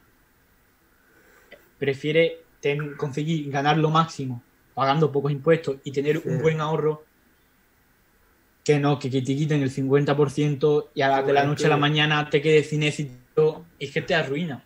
Es que eso también. Es que vale, puede que en ese momento el 50%, vale, sigue generando muchísimo dinero en ese aspecto, pero es algo que luego a la larga se nota. No es lo mismo estar tributando un 50% que estar tributando un 10 o un 5%. No es lo Es mismo. así. O como si lo cambiaran un 30%, pues no es lo mismo tampoco. Eso a la larga siempre lo acabas notando. ¿Qué hace? Sí, exactamente, cada uno tiene que mirar por su futuro por su dinero, por su bienestar. Es que la gente, imagínate, vosotros, los que está- nos estáis viendo, Sí. poneros en la situación de que vosotros ganáis un millón de euros al mes, es muchísimo, pero. Y Sí, que os quiten 500.000. Uf, ¿Por qué te las has ganado tú? Sí, sí, exactamente. por, porque se lo tiene que quedar el gobierno. Y si aunque sea estuviera bien empleado, Bueno. Pero habría que ver a dónde va el dinero, ¿sabes? habría que ver dónde va. Ese es el problema. Sí. Porque Andorra con un 5 y con un 10% de impuestos tiene sanidad pública, tiene educación pública y funciona todo, todo bien, muy bien. Y en España, que necesita un 50%, Sí, bueno, a lo mejor España necesitaría un poco más porque España es un poco es más grande que Andorra, necesita... tiene mucha más población. tiene mucha más población, vale. A ver, un 5, un 10, pues un 20, un 30, estaría bien. Pero A mí me gustaría ver a dónde va el dinero realmente. yo creo que eso es algo que nunca lo vamos a saber. Imposible de... No. Es que lo dicen y es que la gente se... Crea una revolución, la gente, como lo sepa. Sí, sí, yo por eso el tema de política, yo... Yo no me meto mucho en ese tema, yo el tema de los políticos, hace tiempo que yo ya dejé de creer en ellos, yo me busco la vida a mi manera y ya está. Los políticos que hagan y que digan lo que quieran, yo es algo que no puedo controlar. Se ha convertido en un teatro realmente. Sí, literalmente. Dicen lo que la gente quiere oír. Sí, y luego hacen lo que ellos quieren. Sí, Y la que- corrupción en España, aunque digan que no, yo creo que en España hay mucha corrupción. Puf, Yo creo que sí. Quien, quien te diga que no, tenía que hacérselo mirar, ¿eh? Pero sí, sí que hay muchísima corrupción y con todo esto que está pasando, que... Ahora con el coronavirus yo creo que más todavía. Hostia, sí, si yo dijera mi opinión sobre este tema, me cancelan de por vida. Me cancelan de por vida, me cierran el canal a- y adiós a la cárcel. Vamos a cambiar un poco de tema que...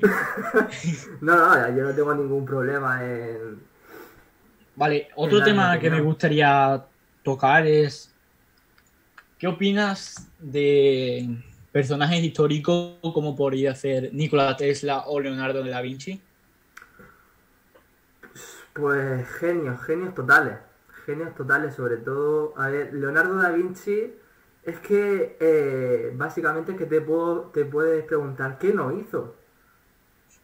¿Qué no hizo? Porque es que hizo prácticamente de todo. Pintor, escultor, Filósofo, eh, filósofo, inventor, inventor. de todo. De- es, que hizo, es que hizo prácticamente de, de todo. Hizo armas bélicas también. Eh, el- la máquina esta que inventó para, para volar. ¿Quién se imaginaba en esa época que el hombre podía volar? Pero dijo Leonardo da Vinci, pues se puede. Inventó la máquina esa. ¿Cuánto IQ crees que tenía? ¿Cuánto qué? Una estimación. IQ, coeficiente intelectual. Pues a ver, eso... No lo sé. Yo Te digo por encima de los 200 seguro. Probablemente, pero yo tampoco soy muy, muy de medir eso, porque eso también Muy relativo es, es también. muy relativo también, porque puede haber personas que tengan un coeficiente intelectual- por debajo de la media y que luego haya detrás un trabajo bestial o lo que sea y luego se hayan convertido en, en super exitosos, en genio. Mira, por así decirlo, el que sigo yo, la- el Laín, dijo que él tenía un coeficiente intelectual más o menos por debajo de, de la media cuando él era, iba al colegio y ahora es el prácticamente el número uno en habla hispana de, en este sector.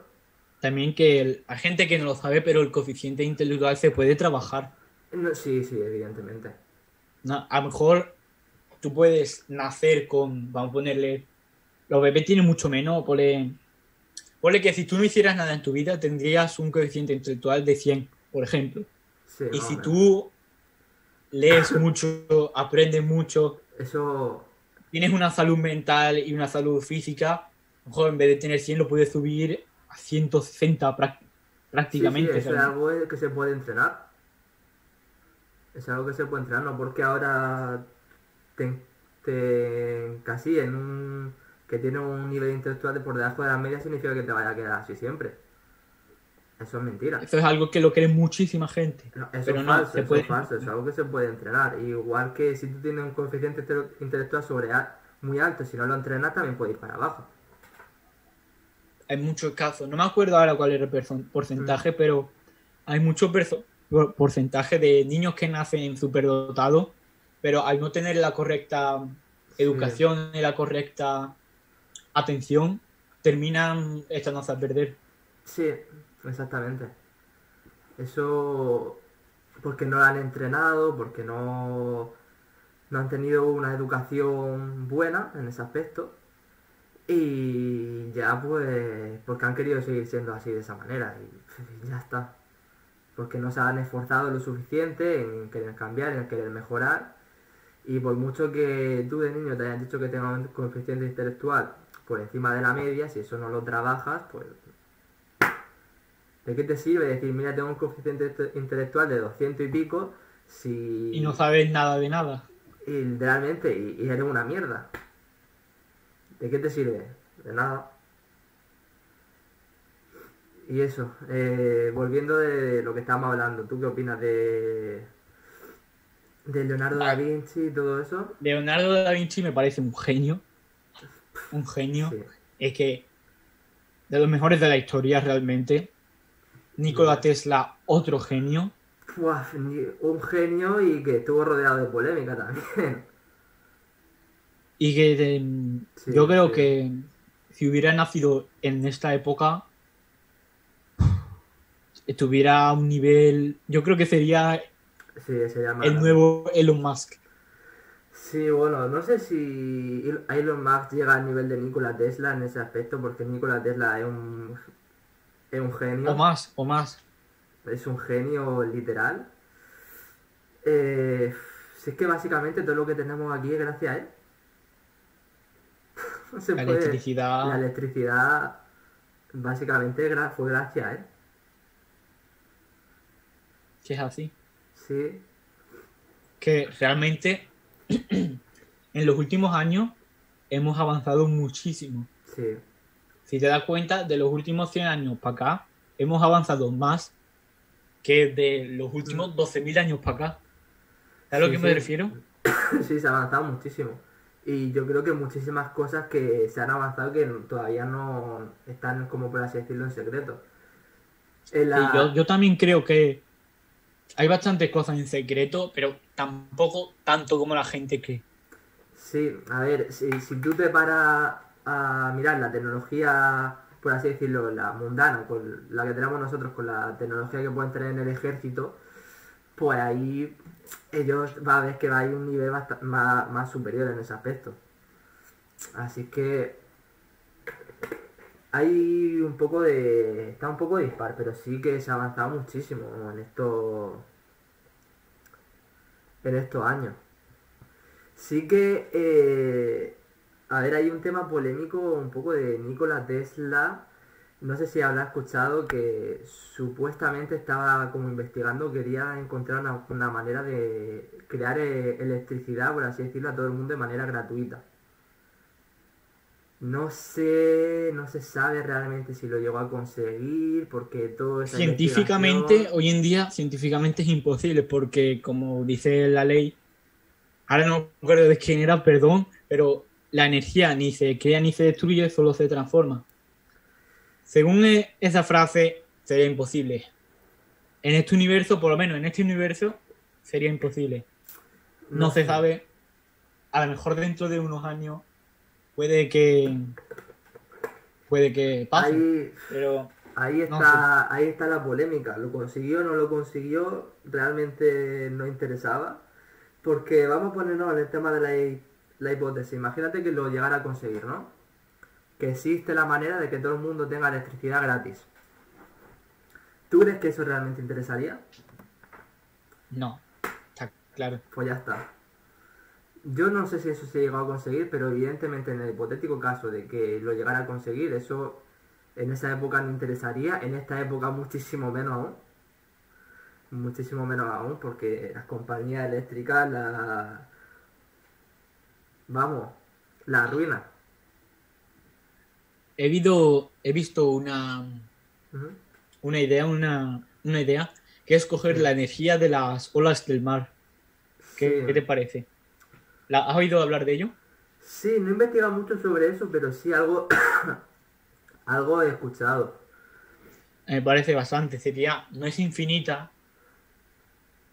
Porque, primero porque este planeta no es infinito.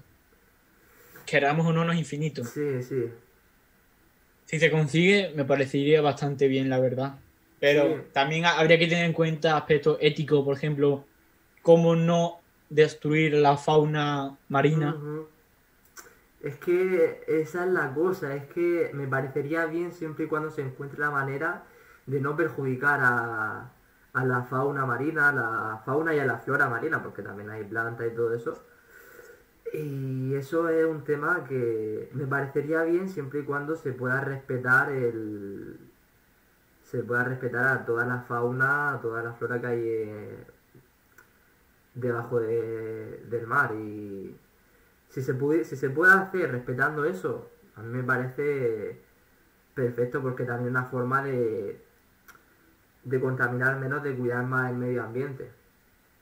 Que este planeta hay que hay que cuidarlo porque vi- vivimos en él es como el que vive en una casa y no la cuida la tira la tiene llena de mierda Es así. literalmente este planeta pues por así decirlo la casa de todo y hay que intentar cuidarlo lo máximo posible. ¿A ti te gustaría, esto es algo que he pensado, no sé hasta qué punto es factible, pero gente que, por ejemplo, no tiene trabajo o que no, no tiene casa, por ejemplo, que el gobierno invirtiera algo para pagarles por limpiar bosques, por ejemplo, recoger basura del mar, por ejemplo, ¿te gustaría esa iniciativa? No sé hasta qué punto es factible, pero es algo que he pensado bastantes veces.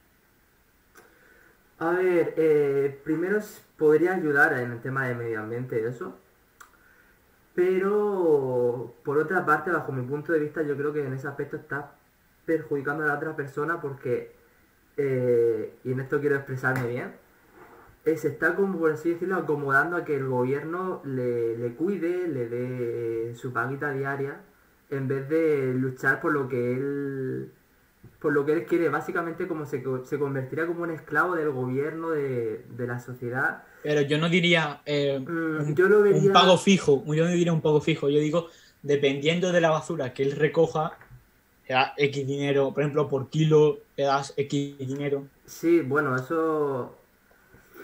Habría que mirarlo. Eso sería básicamente lo mismo. Yo lo vería bien para alguien a lo mejor que esté en esa situación, pero...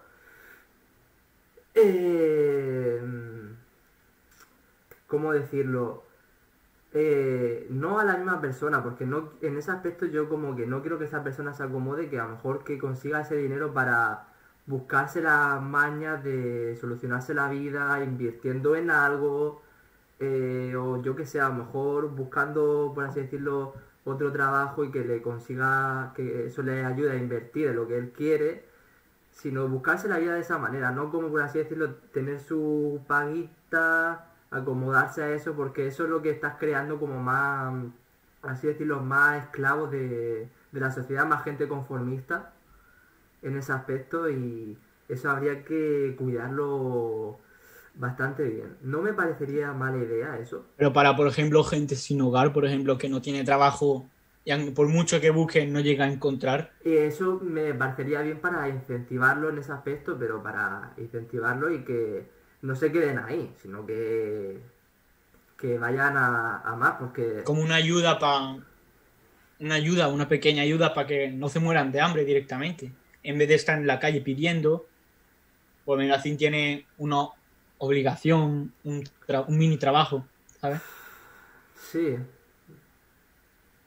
podría estar bien para, para esa gente. Claro, que es una solo una idea, no sé hasta qué Sí. punto es factible, pero algo que he pensado y Mm, no sé, podría, podría funcionar, aunque no sé hasta qué punto es factible.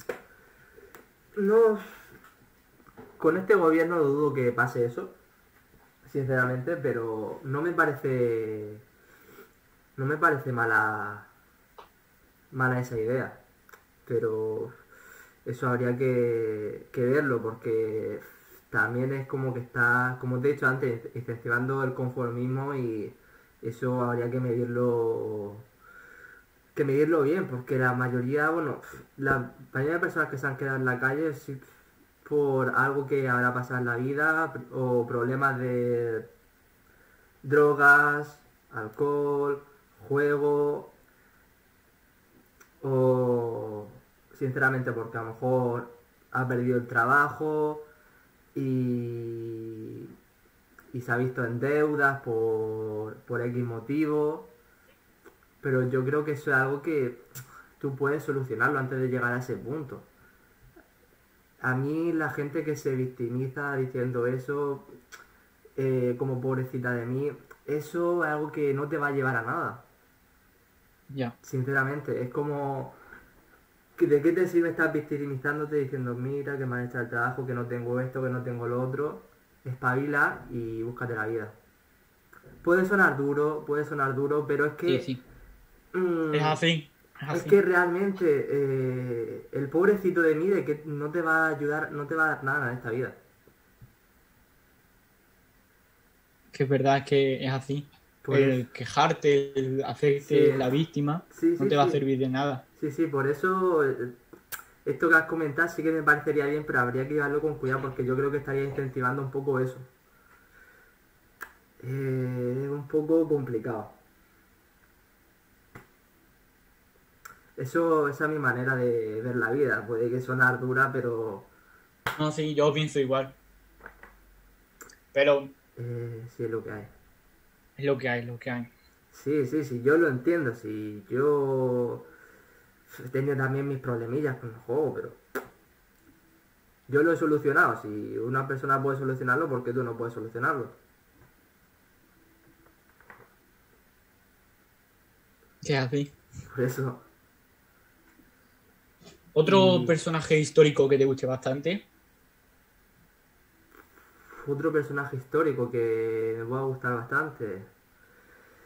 Eh, aparte de Leonardo da Vinci y Nikola Tesla, pues podría decirte Sócrates, por ejemplo. Eh, es un... A ver, ¿cómo decirlo? Eh? Yo creo que es un personaje que si viviera ahora es el típico personaje que le tendría un poquito de tirria porque siempre está sacando como la puntilla a todo, cuestionándolo todo. Eh, en plan te quedarías, pero, tío, me está moviendo la cabeza loca, ¿sabes?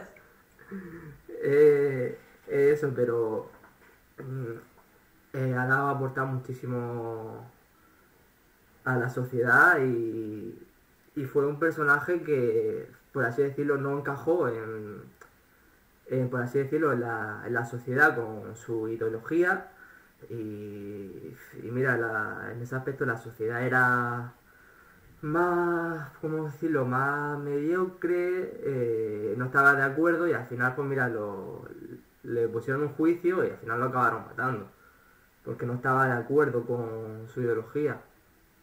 Eran, eran muy conservadores en esa época. Sí, en ese aspecto sí. Sí, sobre todo en Grecia con el tema de los dioses y todo eso era eso era algo vamos como ya la iglesia en general no solo la católica sino en general ha ayudado mucho pero también ha hecho mucho mucho daño. Sí sí sí exactamente. Que ojo que yo respeto todas las religiones pero yo también. Eh, llevado a un extremo a ese extremo yo creo que eso es malo y perjudicial mira lo que le pasó a Sócrates, podemos hablar ya que ha sacado el tema de la, de la religión católica, el tema de las cruzadas, el tema de la Inquisición. También. ¿Cuánta gente habrá matado la Inquisición? Muchísima. Muchísimo, muchísimo. Por eso. Pero sí, sería un personaje así que destacaría, por así decirlo, sería en ese aspecto Sócrates. ¿Y de la época moderna? ¿Cuál es tu genio favorito? Mm, ¿De la época moderna? El mío es Elon Musk, te lo digo desde ya. Me encanta su idea, me encanta la forma de hablar. Sí. A veces pone también la puntita en el clavo, creando un poco de polémica. Sí, es un poquito Me gusta, me gusta. pues yo estaría. Eh, Elon, Elon Musk, también sería una. Eh, y Steve Jobs. Steve Jobs. Yo soy más de Steve Jobs que de Bill Gates. Eh, como, como producto prefiero Microsoft. A mí como producto personal yo soy Ya, de yo también. Microsoft, pero como me refiero a, a persona en sí. No tengo nada en contra de Bill Gates, pero me siento más identificado con Steve Jobs. Sinceramente. Así. Y, Y bueno, hemos hablado, hemos tocado muchísimos temas. Sí. No sé si se nos escapa algo. Bueno, est- estuvimos hablando del tema de. Ah, lo de la ley de atracción. Ah, es verdad, es verdad. Sí, sí. Se nos ha olvidado hablar. Sí. Venga, ¿Qué yo creo que. Espérate, vamos a explicárselo a la gente porque hay gente Vale, que no sabe lo que es. Según tengo entendido, Sí. eh, la ley de atracción es cuando tú investigas en algo, aprendes sobre algo, haces algo, como que viene hacia ti solo. Por ejemplo, si tú quieres ser futbolista, según la ley de atracción, si tú ves fútbol, aprendes fútbol, juegas fútbol, entrenas fútbol, vas a terminar siendo un futbolista. ¿Lo he explicado bien o he fallado en algo? Sí, bueno, básicamente, aquello es lo que te concentras que pues lo acaba atrayendo de alguna manera. Eh, en ese tema de la ley de atracción, yo creo que mucha gente la interpreta de, de mala manera. Se ha pensado que simplemente eh, visualizo que quiero esto y lo tengo.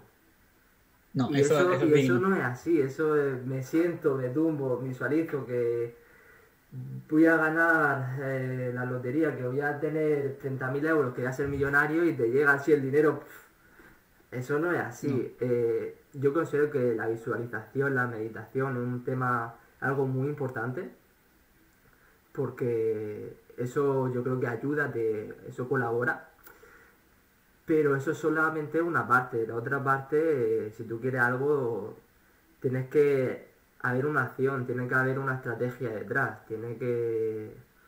Mucha práctica, muchos Sí, errores. Sí, exactamente. Y, y sobre todo empezar a hacerlo. El empezar, el empezar. A mí, cuando me preguntan, ¿cómo puedo perder peso? Empieza. Empieza. ¿Cómo puedo ser más fuerte? Empieza. Sí, ¿Cómo sí. puedo tener un negocio? Empieza. ¿Cómo puedo ser youtuber? Empieza. Te vas a dar cuenta tú solo de cómo hacerlo.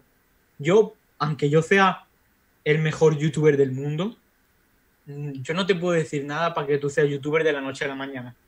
Es que eso no Tú se tienes puede. un trabajo súper largo. Pregúntale, pregúntale a PewDiePie cómo ser youtuber y por mucho que te diga, te aseguro que como tú no hagas nada, no vas a, a llegar a hacerlo. Es que no te va a servir para nada. Es que así. No te va a servir para nada. Eso tienes que práctica, práctica, práctica, práctica y, y aplicarlo. Es que, es que es eso, es- la ley de atracción es eso. No es sentarte a visualizar y te llega, que he dicho que visualizar, meditar, yo considero que es una parte muy importante. De hecho, eh, Michael Phelps eh, visualizaba todo, todas las noches dos horas antes de, de irse a dormir. Yo también soy de eso, de meditar mucho por la noche. Antes de dormir es cuando medito. Sí, yo normalmente lo suelo hacer antes de dormir y cuando me levanto. Y yo considero que eso es algo muy, muy importante, visualizar lo que quieres para tenerlo más claro, eso es algo que al final al cabo lo acaba atrayendo. Porque eh, me, me parece un poco irrisorio la gente que si tú quieres de verdad algo, que simplemente visualices y no hagas nada, porque eso es que no lo quieres de verdad. Si No te sirve para nada. es que si tú quieres de verdad algo, hace algo para conseguirlo. No sé, creo yo. Yo digo, yo quiero, por así decirlo, yo quiero triunfar aquí en YouTube y, y no hago nada. Es que realmente eso es que no quieres hacerlo. Yo es que, es que es así, es que yo lo que pienso es que si tú quieres algo, empieza ya. Sí, sí. Tú dices, quiero ser un youtuber. Tú a mucha gente le preguntas, ¿quieres ser youtuber? Sí, tiene un canal. A lo mejor te dice que sí. Vamos a poner el caso de que sí. ¿Cuántos vídeos sube? O uno al mes, o de vez en cuando. Así nunca vas a llegar a ser youtuber. No, para nada. Muy, muy pocos llegan por un boom. Muy, muy pocos. Ah, ¿eh? eso- Es lo mismo que comprar un boleto de lotería. Quiero ser eso- millonario comprando la lotería. Es lo mismo. No, eso no puedes dejar tu vida, por así decirlo, a la suerte. Eso te lo tienes que trabajar, porque si decides tu vida a tirar una moneda del aire que te salga cara o lo que sea, pues Ojalá fuera 50%, es suerte, suerte. 0,00001%. Sí, exactamente, digo. Exactamente. Por eso digo, te deseo suerte porque te va a ir mal, pero bueno, cada uno También ha habido gente que me ha preguntado cuántos vídeos recomiendas subir al día. Yo recomiendo uno cada dos días o uno cada tres días. Aunque también depende de, de cuánto te ocurre el vídeo. Sí, Esto, sí, eso, pero eso depende. yo ya- también. Uno cada dos semanas lo veo ya demasiado espacio entre medio. Eso es demasiado. eh. Sí, yo creo que eso también depende del tema del contenido, el tema de la edición que tenga. Si haces hay mini películas, obviamente necesitas más tiempo. ver, si haces eso- cortometraje, Vale, pero si haces vídeos no- como el mío, por ejemplo, que son vídeos cortos, pues puedes hacer tranquilamente uno cada tres días, uno cada dos días. Sí, Los tuyos son un poco más largos, a lo mejor dos a la semana, por ejemplo. normalmente suelo subir tres. Si no pasa nada raro. Mejor, mejor. Eso es lo, lo- lo mínimo, digo, pero si haces más, pues mucho mejor. Sí, porque eso ya. Si haces menos. Yo creo que. Es dema- Y es que si demasiado haces menos, no es, no es porque te lo ocurre. Si haces No. menos es porque quieres. Sí, no, exactamente. Que eso también entra, depende del contenido. Si haces cortometraje, pues vale. Eh, si no, ¿sabes quién es Anton Lofer? No. Mira, pues, mm, por así decirlo, un actor cómico tiene un canal de YouTube, ¿vale? Eh, sube un vídeo prácticamente a la- al mes, pero bueno, es que los suyos son más cortometrajes, bueno, también sube algunos a- algunos pequeños vídeos cortos a Instagram, no es tan youtuber, pero no el típico que se queda aquí delante de una cámara y, y todo Si eso. tiene un trabajo detrás, lo entiendo perfectamente. Sí, sí.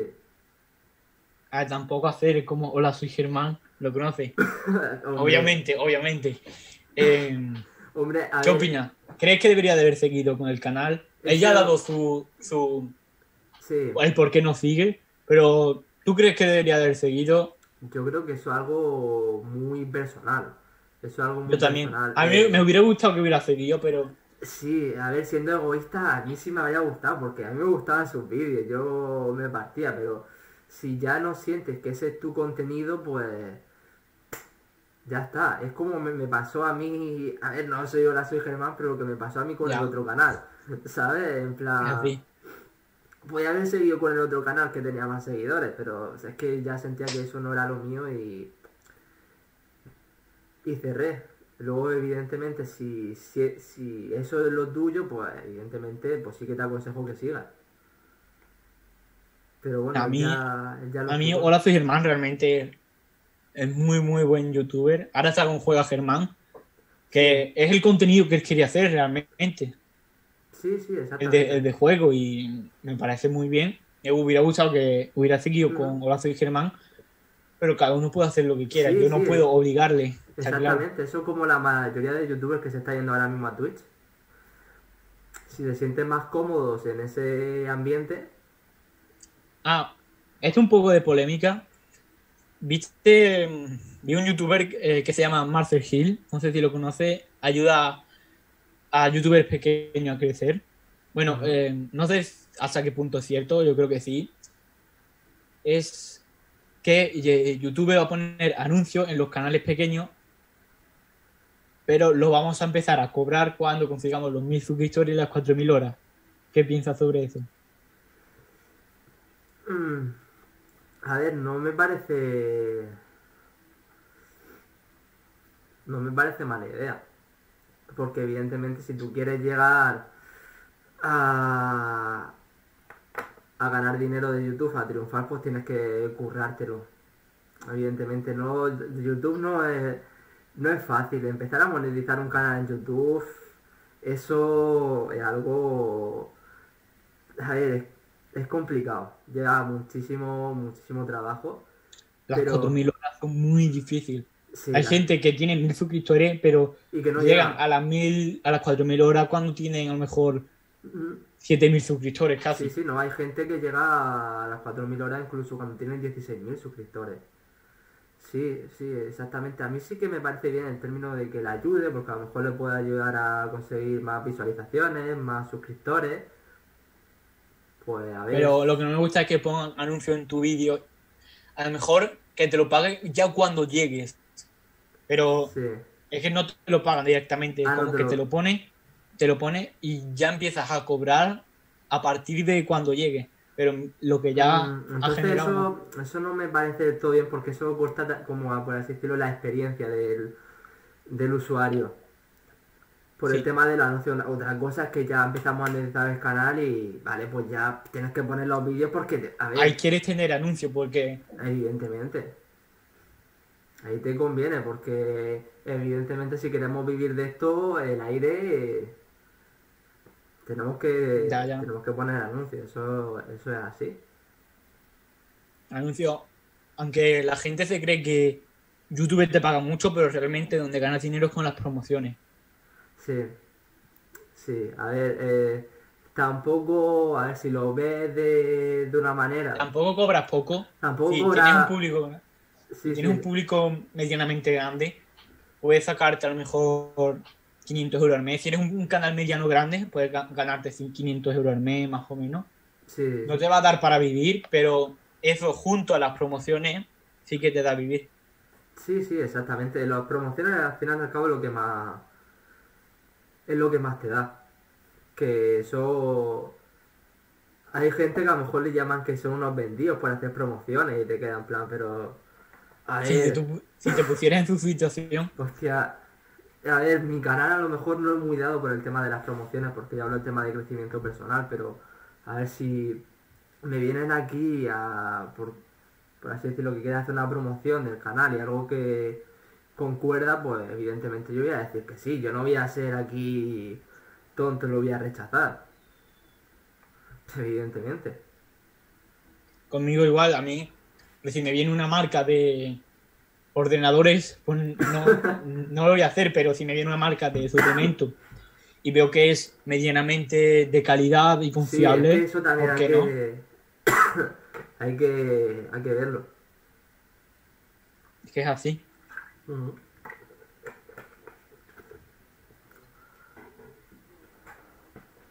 Eh, Pues otro, otro tema, eh, ujú. propósitos para este año.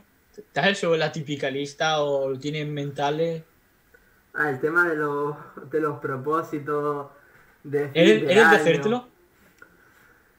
Eh, soy de... Sí que soy de ponerme metas y, y todo eso, pero no los típicos propósitos que hace la gente de, de fin de año y todo eso, porque la mayoría de gente así se pone un propósito y luego no lo acaba cumpliendo. no, yo, Yo me los he puesto, pero los quiero cumplir.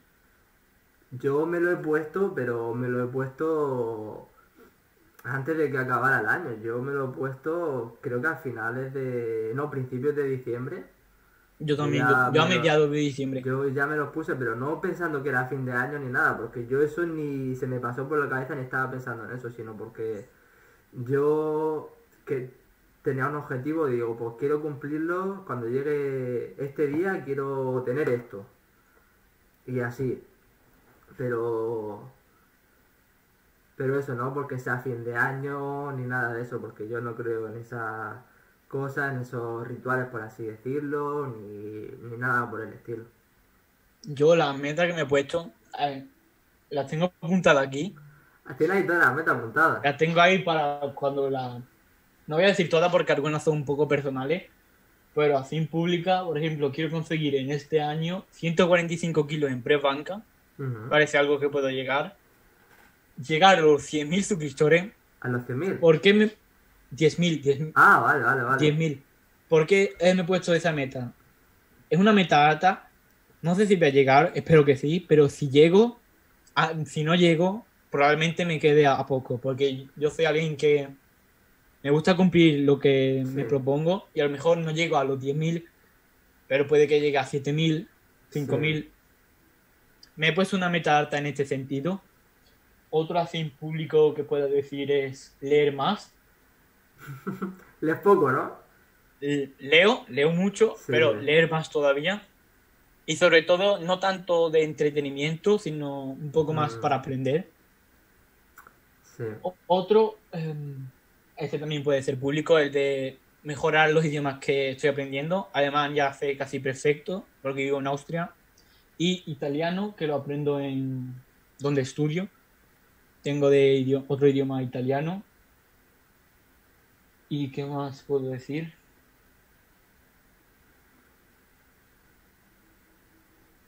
Y pasar cinco días en la naturaleza. Cinco días la... Pero cinco días Ah, no seguido, pero en Ah. todo el año cinco días. Parece algo. Este verano he planteado ya con un amigo ir a una montaña a hacer bivac, que es como camping, pero sin Mm. la tienda de campaña. Y Sí. en todo el año quiero estar unos cinco días en la naturaleza. Y tengo aquí los cuadraditos estos para cuando lo cumpla, le hago un tic y pues lo veo y No, me parece te motiva un poco, te motiva. Sí, sí, yo como no tengo la pizarra, yo lo tengo apuntado en una hoja, pero bueno, eso cada uno... Yo lo tengo aquí porque es más a la vista y cada sí, vez que sí, sí, giro. literalmente sí. No, yo si tuviera una Eh, Todavía no cumplió ninguno porque hay algunos que son mucho más hartos, otros que son personales, que es cuando termine el año, digo, lo he hecho bien o no, pero mm, Sí. yo creo que voy a cumplir la mayoría, ¿eh? si no es que todos. Pues eso está bien. Yo, con respecto al canal, yo tengo la meta de que antes de que acabe este verano, yo quiero ya haber monetizado el canal.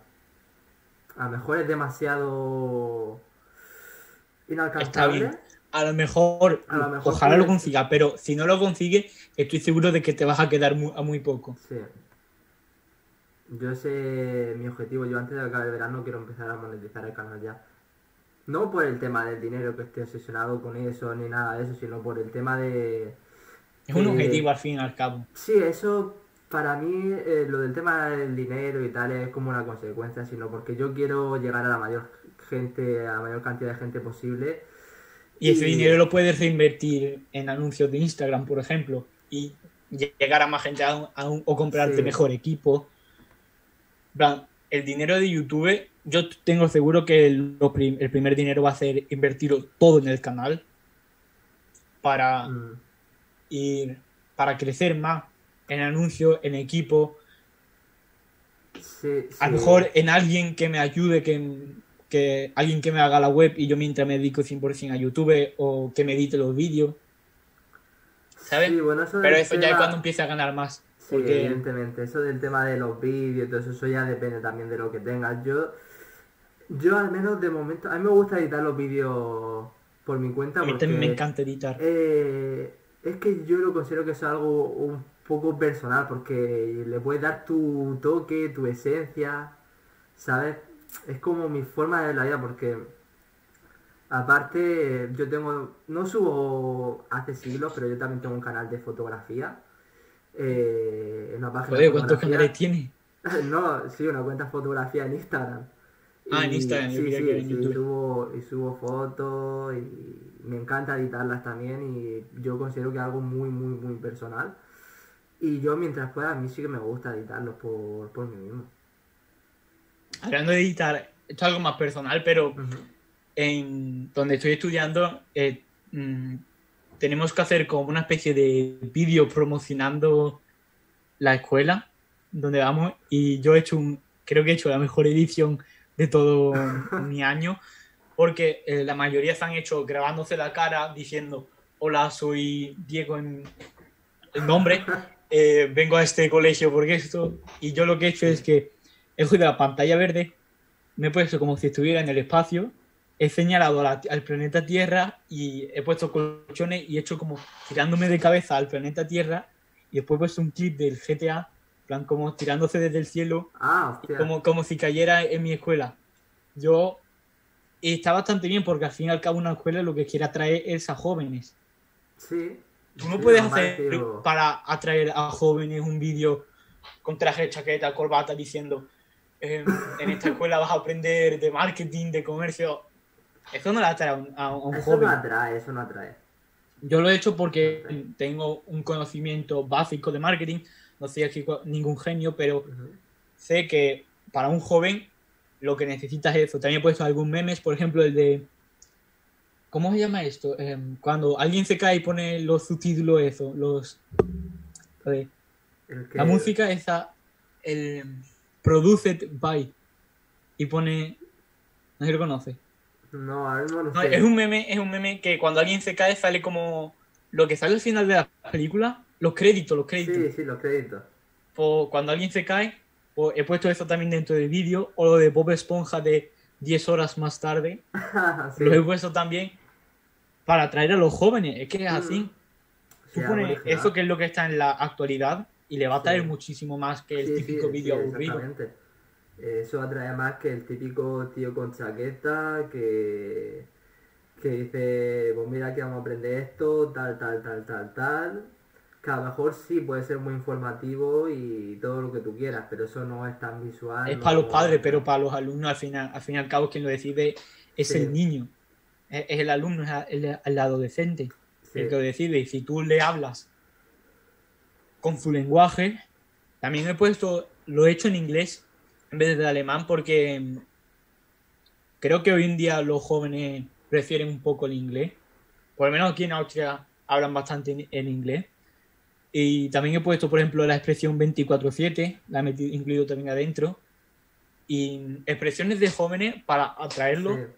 para la escuela, porque en la escuela van jóvenes, no van gente adulta. Sí, sí, exactamente. Tienes que saber a qué público te diriges. Muy importante. Con muchos fallos de gente que hace anuncios Sí, y que creen que se dirigen a, a contables. no, eso... Te diriges a gente que en su momento libre quiere ver algo que le entretenga o que Sí. quieran perder peso y tú no le puedes hablar como si fuera un contable. Tienes que hablar No. como un amigo realmente. Sí, sí, O haciendo una gracia. Factor sorpresa también es muy importante a la hora del marketing. Exactamente, es que eso depende del público al que te dirijas. Si te diriges a un público más adulto, más maduro, pues tendrás que enfocarlo de otra manera. si quieres contratar a un eh, ingeniero físico, Pues tendrás que... o tendrás que hablarle, tendrás que hablarle con Sí. propiedad de, de física, en plan, Sí, más serio de esto, pero si quieres contratar a alguien, o no es contratar, o atraer a jóvenes, no le puedes hablar como si estuvieras hablando con un físico. Es que es así. no.